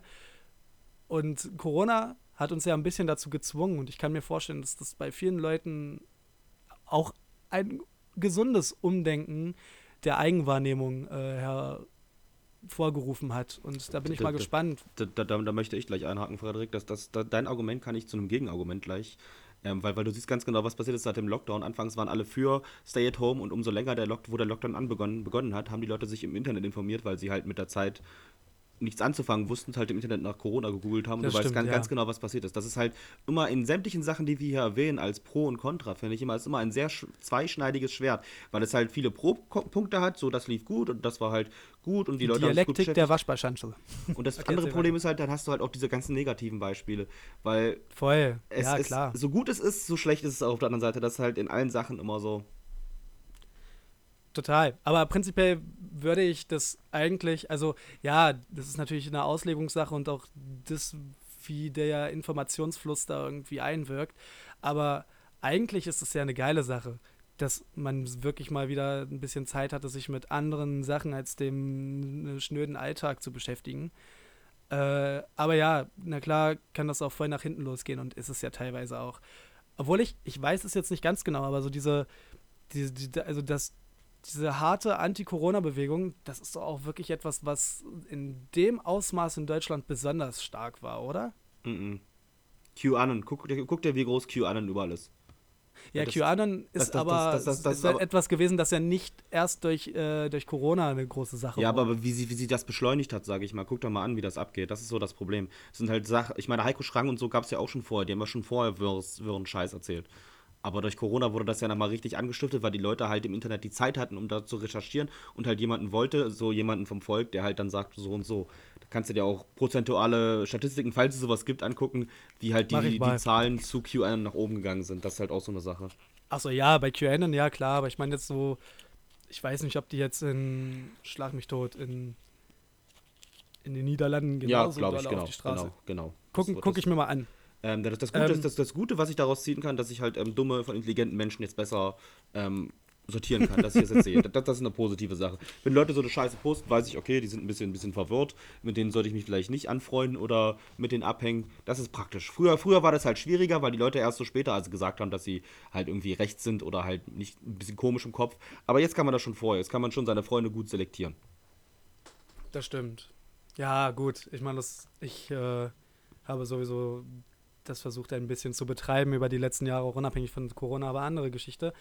Ja, was, was kann man noch lernen? Man kann einfach, was ich ja auch schon angesprochen habe, ein bisschen erkennen, wie fragil unsere Systeme sind und äh, vielleicht die Systemkonformität nicht zur größten Gottheit zu machen, sondern gut, jetzt klinge ich selber wie so ein Verschwörungsideologe, aber ich meine damit, dass man äh, vielleicht auch mal anfängt, ähm, oh Mann, ich würde jetzt das Wort hinterfragen benutzen, dann klinge ich halt nicht besser, aber dass man zumindest, ist ja dann auch erkenntlich an solchen Geschichten wie, ähm, okay, konkretes Beispiel. In der Corona-Zeit wurde nachgewiesen, dass unsere Politik nicht so langsam ist, wie man es im ersten Moment immer äh, glaubt. Es wurden sehr, sehr fix und ähm, sehr äh, weit gefächert Maßnahmen getroffen, innerhalb von Tagen, über sämtliche andere Administrationen und, keine Ahnung, Legislaturen, äh, Legislativen oder sonst irgendwas äh, hinaus. Einfach, es wurde, äh, es wurde spürbare Politik betrieben. Und das ist ja immer das, was vielen Leuten fehlt. Das ist alles nur noch irgendwie auf äh, einer absolut unnachvollziehbaren Stufe stattfindet. Aber da hat ja Corona wirklich ein Gegenteil bewiesen, dass wenn die Politik muss, sie auch kann. Wie langsam und mhm. ähm, mit was für Blödsinn das dann trotz dessen äh, parallel wieder, äh, ähm, also wie, wie eingeschlafen das funktioniert kann, wenn es nicht einen selber trifft, das sieht man dann halt an solchen Geschichten wie diese Evakuierung von Moria und so, wo sich dann ja auch, ja, wir brauchen eine europäische Lösung und bla und wir müssen doch hier erstmal abwarten und bis wir da äh, irgendwie alle Regelungen haben. Stell dir mal vor, man hätte so langsam gehandelt am Anfang der Lockdown-Zeit. Uff. Ähm, und hätte man ein Problem gehabt. Hätte man ein richtiges Problem gehabt. Und das zeigt für mich, dass äh, dieses Argument von wegen, ja, die Politik kann nur so, die Politik funktioniert nur so institutionell und so, ähm, wenn man dem Sachen Zeit gibt und das alles diplomatisch bespricht und bla. Nein, Alter.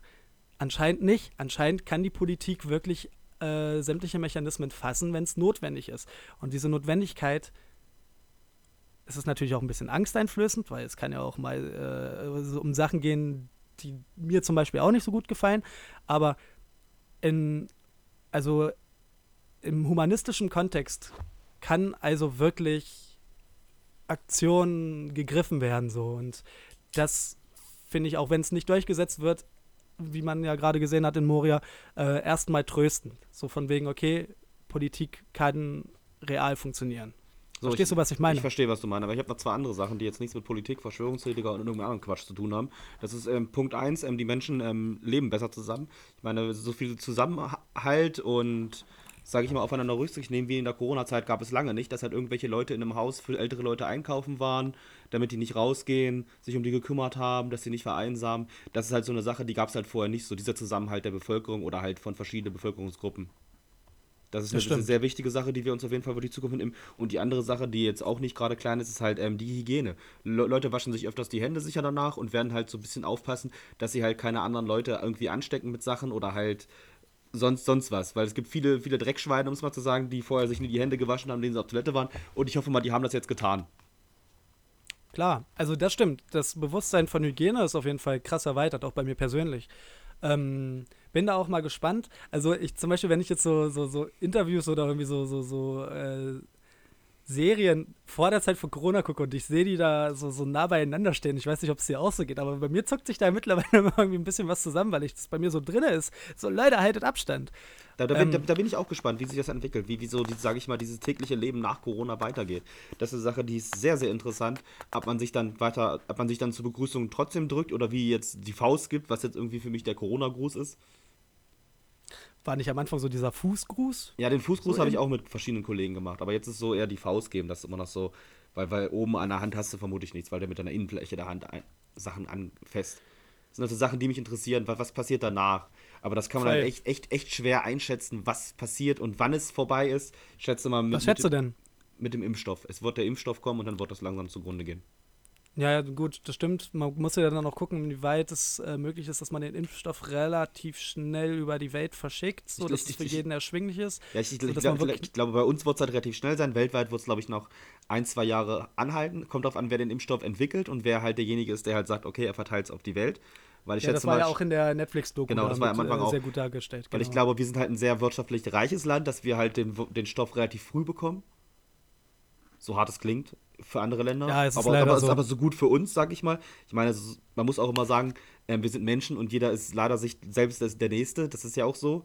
Und da kann jeder sagen, was er will. Er würde anderen Leuten helfen. Wenn es um sein Leben geht, würde er nicht sein Leben wegwerfen, um andere zu retten. Also da bin ich ehrlich. Ich würde nicht mich vor einer Kugel schmeißen, sozusagen. Nicht mal für mich. Nö, für keinen. So hart, so hart das klingt, aber das ist halt im menschlichen Bewusstsein auch drin. Die- dieser Schutzreflex, auch dieses Weglaufen vor Gefahr. Ja, ja, klar. Also da brauchen wir gar nicht drüber reden. Da kann ich so viel, äh, so viel Gutmensch hier raushängen lassen, wie ich möchte. Das ist klar, dass man sich davon nicht freimachen kann. Das ist das halt so eine Sache. Und wenn das halt so ist, dann wird es erstmal, sag ich mal, dann wirst du immer noch so Sachen hören in anderen Ländern, dass es halt noch Corona gibt, aber hier wird es dann halt komplett aussterben. Sofern der Virus nicht mutiert, das ist immer noch so die Frage und die Angst, die ich noch habe, dass halt der Virus nach in irgendeiner Richtung mutiert und es vielleicht schlimmer wird oder halt länger bleibt, aber ich schätze mal, um, um eine Zeit zu sagen, im Frühling nächsten Jahres ist alles vorbei. Hätte ich jetzt auch so geschätzt. Ich hoffe es auf jeden Fall. Länger habe ich da auch, also ich habe jetzt schon eigentlich keinen Bock mehr. Warten wir es ab. Ich sag auch so, März, April äh, 2021 kann wieder halbwegs normales Leben einkehren. So. Weil, weil, weil, weil die Wärme ist ja wieder da, was ja auch schon jetzt bei Mhm. dem, nach dem ersten Corona-Lockdown gezeigt hat, dass es halt nicht so schlimm ist, weil jetzt wird es kalt und jetzt kommt vermutlich das zweite Corona hoch.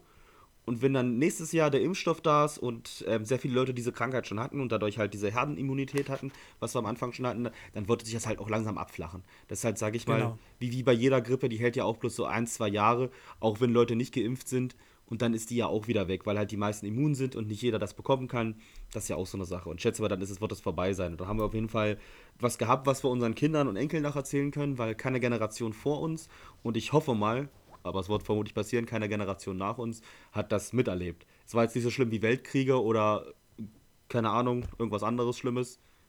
Tschernobyl Aber es war, finde ich, in unserer Lifeline bisher, also in der Generation, in der wir groß geworden sind, für uns persönlich, glaube ich, schon so die krasseste Herausforderung, würde ich mal sagen, oder? Ja, das war eine also ich krasse- erinnere mich jetzt an nichts anderes. Da war jetzt nicht Wir sind aber auch extrem idyllisch aufgewachsen, muss man einfach mal sagen. Also in einer extrem idyllischen Zeit in Westeuropa groß zu werden. Ja, kann ich so sagen. Bin ich auch stolz drauf. Freue ich mich auch, dass ich hier. Stolz bin ich da nicht drauf. Ich bin da eigentlich eher froh drüber, weil war ja nicht meine Schuld. ja, ja, Danke das an meine Eltern, dass ihr mich zu dem Zeitpunkt geboren habt. Ja, wenn er bei seinen Eltern denken kann, das ist halt so, so ein spirituelles Ding, da müssen wir Heiko Schragen nochmal fragen, wie das so aussieht, wo halt unsere Seele herkommt und wem wir da danken sollen. Vielleicht Gott oder, oder dem Spaghetti-Monster, man weiß es nicht genau. Man weiß es nicht. Äh, ja, gut, ich würde mal sagen, dass wir vielleicht noch mal von MyLab äh, das Video, das, das neueste Corona-Video da verlinken, weil sie das alles, Das war was echt, wir das hier war echt, das so, war echt groß. so, ja, das alles, was wir hier gerade wie so ein paar Laien versucht haben zu erklären, das erklärt sie natürlich noch mal viel, viel Übrigens, wissenschaftlicher. weil du meintest, die, die Anstalt ist das Einzige, was Funk gut gemacht hat. Äh, MyLab. Ja, Grüße MyLab. Gehen raus, gehen raus. Ich, ich mag sie auch. Ich finde, äh, habe ich mich letztens auch mit einer Freundin drüber unterhalten, ich gehe nicht ganz konform mit ihrer sehr äh, pragmatischen Einschätzung zur, also zur Transsexualität. Das fand ich ein bisschen hohl von ihr, aber ansonsten bin ich auch Riesenfan von ihr. Die ist eine krasse. Die hat das Bundesverdienstkreuz Hab ich, hab ich mitbekommen. bekommen. Hat, ich, hab, ich, hab, ich bin da drin in der Lore, Frederik. Ich weiß das. Geil. Ich fand das Video Okay. gut, weil das gucken, Shoutout MyLab. das gucken halt Influencer, die ich auch gucke, die, die reacten da drauf und sagen dann immer, meine Meinung ist aber, Corona gibt's gar nicht. Ich soll ihre Schnauze halten. Die sollen ihre. Schnauze halten. Frederik, ich, Äh, ich, ich guck, geh mal in der Recherche. Du kannst da was erzählen, was die nächste Folge wird. Und dann erzählen wir noch, was die übernächste Folge wird. Kinder, heute geht's ja richtig ab.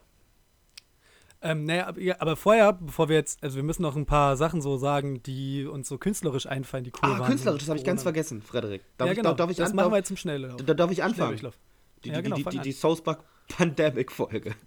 Ach Mann, die muss ich unbedingt auch gucken. Ich habe nur Ausschnitte gesehen und das war schon großartig. Weißt, du- weißt du, wie, wie Corona in, bei South Park entstanden ist? Wie denn? Ähm, Randy Marsh war ja mit Mickey Mouse und den ganzen Disney-Charakteren in China und die waren halt in der Bar und dann haben sie halt eine Fledermaus gesehen und Mickey Mouse war scharf auf die Fledermaus und hatte Sex mit der und dann hat Randy Marsh mit der Fledermaus auch gebumst in irgendeiner he- dreckigen, ja, so einem dreckigen Hinterhof und dadurch ist Corona entstanden.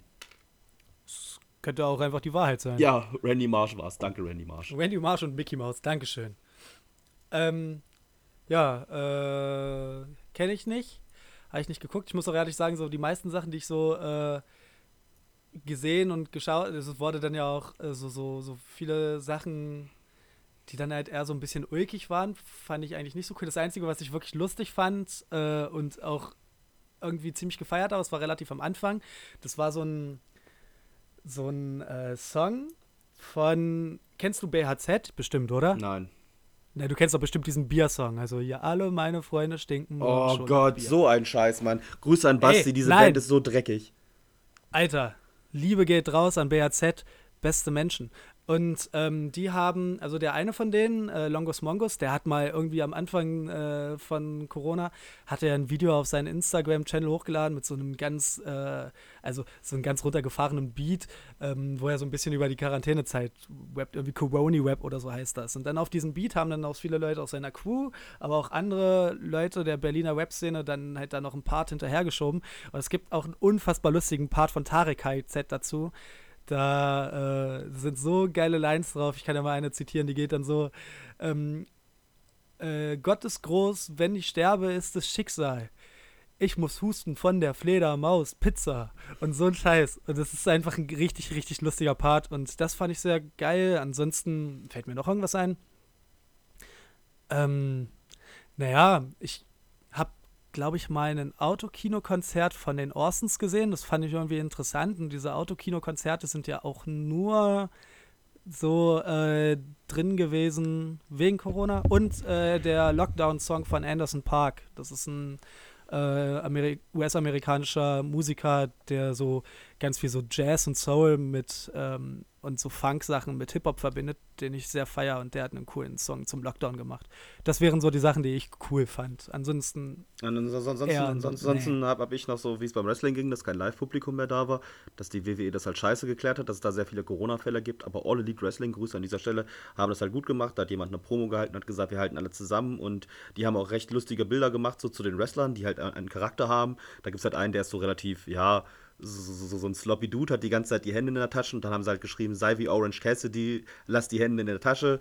Oder gibt es einen, der ist halt so, so ein Outlaw, der, der hasst halt alle anderen, der hat gesagt, ja, sei- wie Moxley, so, Social Dis- Distancing. Das fand ich halt recht lustig.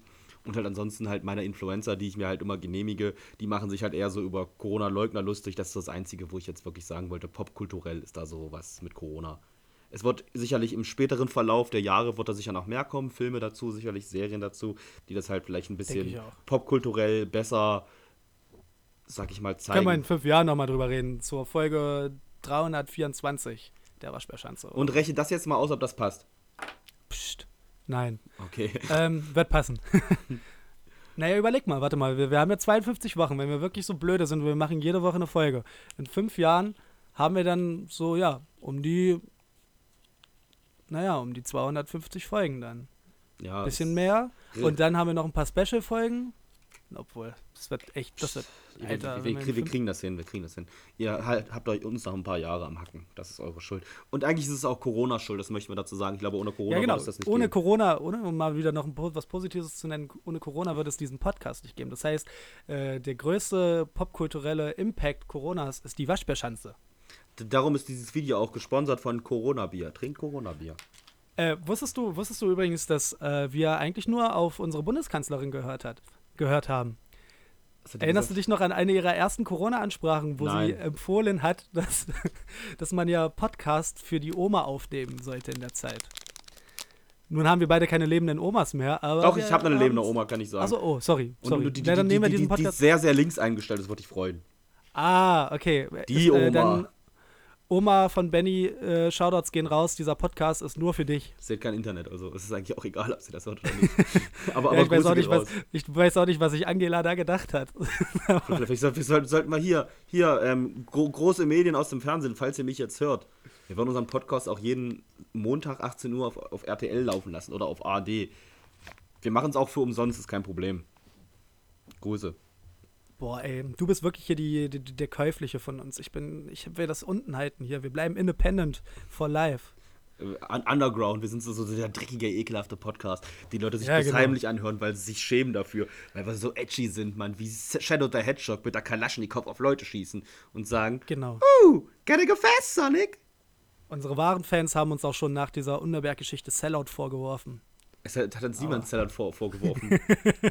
Außerdem war es schlecht für mich, weil wir wissen, letzte Woche, ich habe gebrochen davon. Danke, Unterberg. Grüße nochmal. Hast du, hast du eigentlich mal angefragt bei hier bei Dorstlöscher? Nee, noch nicht.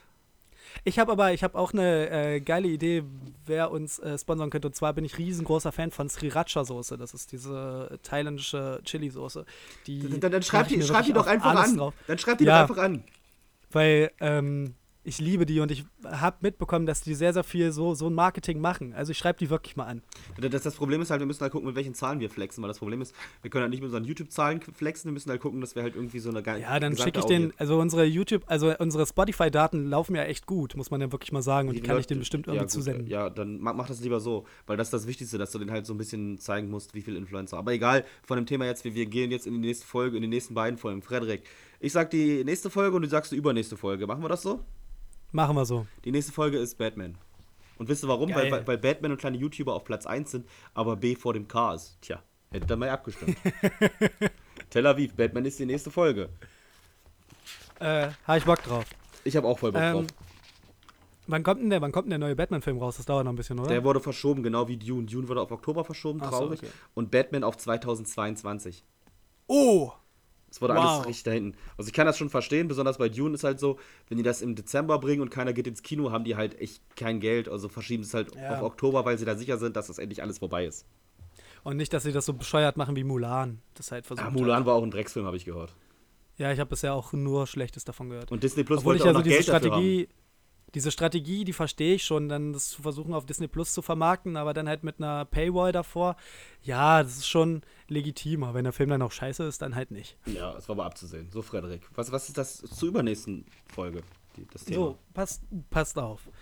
Nächste Woche haben wir ja das Wochenende vom 24. bis zum 26.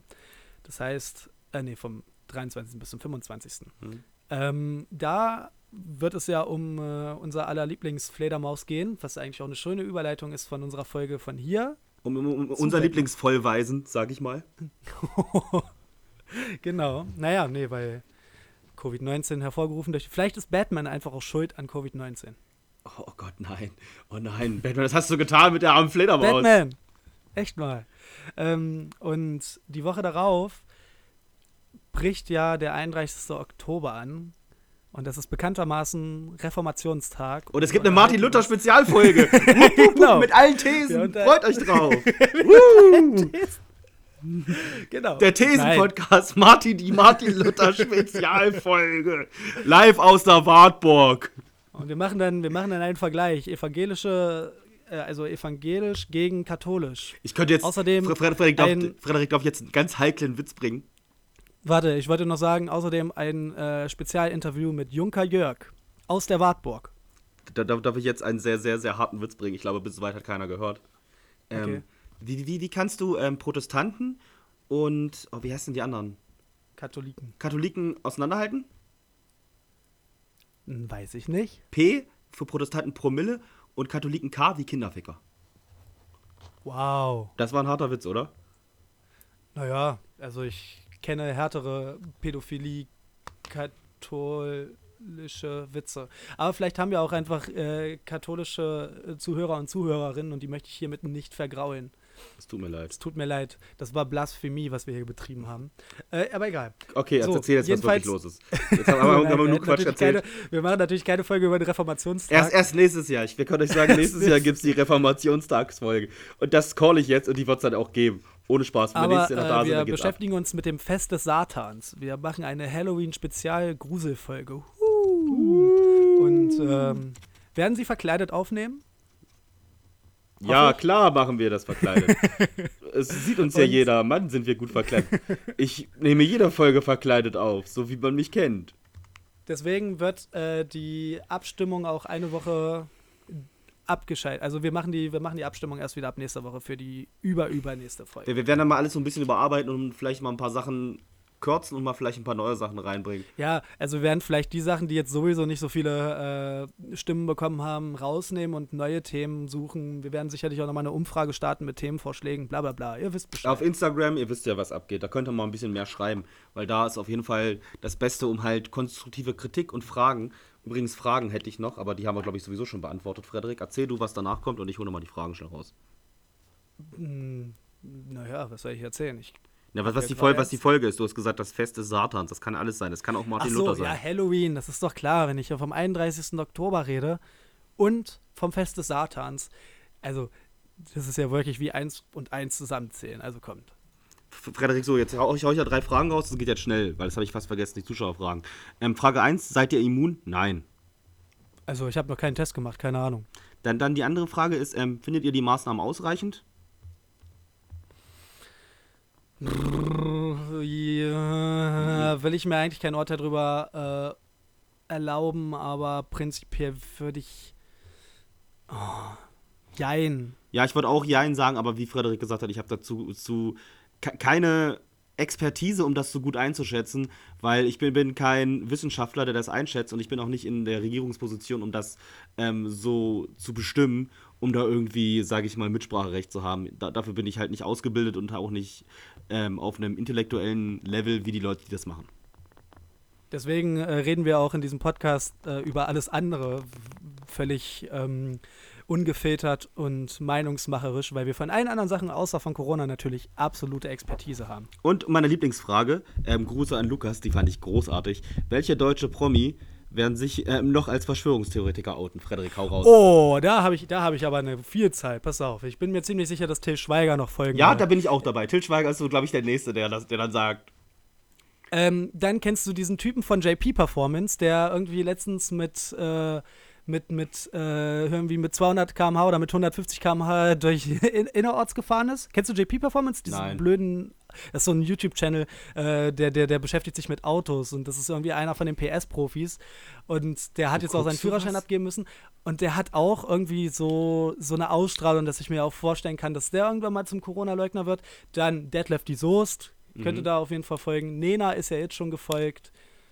Ähm, wer ist denn da noch so ein Kandidat? Fällt dir noch irgendwer ein? Also, also mir fallen so, so alte Fußballer wie Stefan Effenberg, Ulf Kirsten, die werden sicher auch noch kommen, weil so alte, alte, so, so 90er Fußballer sind dafür auch prädestiniert. So Mario Basler. Mario Basler, so eine Leute, Andreas Möller, so die Klassiker. Da, da, danach irgendwelche, so, so Westernhagen oder so, könnte ich mir da vorstellen. So, so, so irgend- irgendwelche Äh, das kann ich mir auch vorstellen. von- Heinz Rudolf Kunze oder sowas. Ja, Ja, so, so eine Leute. Und dann halt irgendwelche C-Prominente, Alexander Klavs oder sowas. So, so, so eine Leute halt. Hast du mal, wann hast du mal wieder was von Alexander Klaas gehört? Du meinst so Leute, die dann so wie der Wendler versuchen, alles mitzunehmen, um äh, Ja. Publicity zu bekommen? Und Ja, so, so, so, C-Prominente, das sind so. Und glaube ich noch irgendein ganz großer, das kommt auch noch. Keine Ahnung, Johannes B. Kerner oder so. Ist Tim Melzer nicht auch so? Oder? Nein, Tim, Tim. Tim, Tim Melzer ist, glaube ich, nur ein Frauenverein. Ah, okay. Ja, nur ein Frauen. Das geht ja noch, das ist ja nicht. Der, der haut da, aber eigentlich, glaube ich, ist der recht vernünftig. Der hat so eine Berliner Schnauze. Den, den finde ich halt vernünftig. Der ist aber kein Verschwörungstheoretiker. Nicht, dass ihr falsch Vielleicht, sagt. vielleicht, also ich habe ja, ähm, vielleicht rutschen ja auch so Leute wie Felix Lobrecht oder so mal irgendwann in diese Riege ab. Kann ich mir auch gut vorstellen. Ja, das sind unsere. Ihr könnt, könnt ja in den Kommentaren schreiben, was ihr glaubt, Genau. wer bei euch kommt. Da bin ich wirklich mal gespannt, was ihr da noch so denkt, wer da, wer da noch äh, folgen könnte. und, und wer, wer, Aber wer, ein ganz, ganz großer, ganz großer Favorit ist auf jeden Fall Til Schweiger. Til Schweiger auch, aber ich glaube, der macht das nicht. Der wird, wird glaube ich, so eine Meinung schon haben, aber der hat Angst, dass seine Filme dann nicht mehr so Mann, ankommen. keine Ahnung, wenn er mal wieder abends sich ein Bier zu viel reingönnt und dann, dann ist er wieder Ja, Internet Twitter, Twitter ist wieder ein Mensch, da muss ich Genau. aber mal was reinposten, der Tilly. Genau. Also, Ja. warten wir es ab. Ähm, wer, wer übrigens in den Kommentaren den richtigen schreibt, der sich dann auch wirklich outet, der kriegt sogar einen Preis zugesendet, kann ich euch sagen. Das ist hier unser Gewinnspiel. Das ist das Gewinnspiel. Ihr macht eure Vorschläge. Wir schreiben das auch. Lass uns das auch nochmal In die Beschreibung, mit Gewinnspiel in die diesmal. Beschreibung. Genau, ja. Und was verschenken wir? Ich überlege mir was. Ich, ich überlege überleg mir was. Wir schicken euch vielleicht beide was. Übrigens wollte ich dann eine Sache anmerken, ganz am Ende. Ähm, an alle Zuschauer. Ähm, ich glaube, zu Weihnachten würden, wir vielleicht ein kleines Schrottwichtelprojekt machen. Das finde ich nämlich relativ interessant. Dass halt alle Zuschauer, die da mitmachen wollen, uns einfach anschreiben und wir schicken uns einfach Scheiße. Und Frederik und ich schicken uns gegenseitig was, damit wir halt wissen, was los ist. Und der Rest kann halt auch mitmachen. Ja, ihr weißt aber schon, dass wir bis zu Weihnachten so eine riesengroße Fanbase haben. Ja, es ist egal, wie ich, ich, ich, ich kläre das. Einfach alle, alle, alle anschreiben, wir machen irgendwann beim nächsten Mal bessere Sachen. Wir erklären das beim nächsten Mal am Anfang.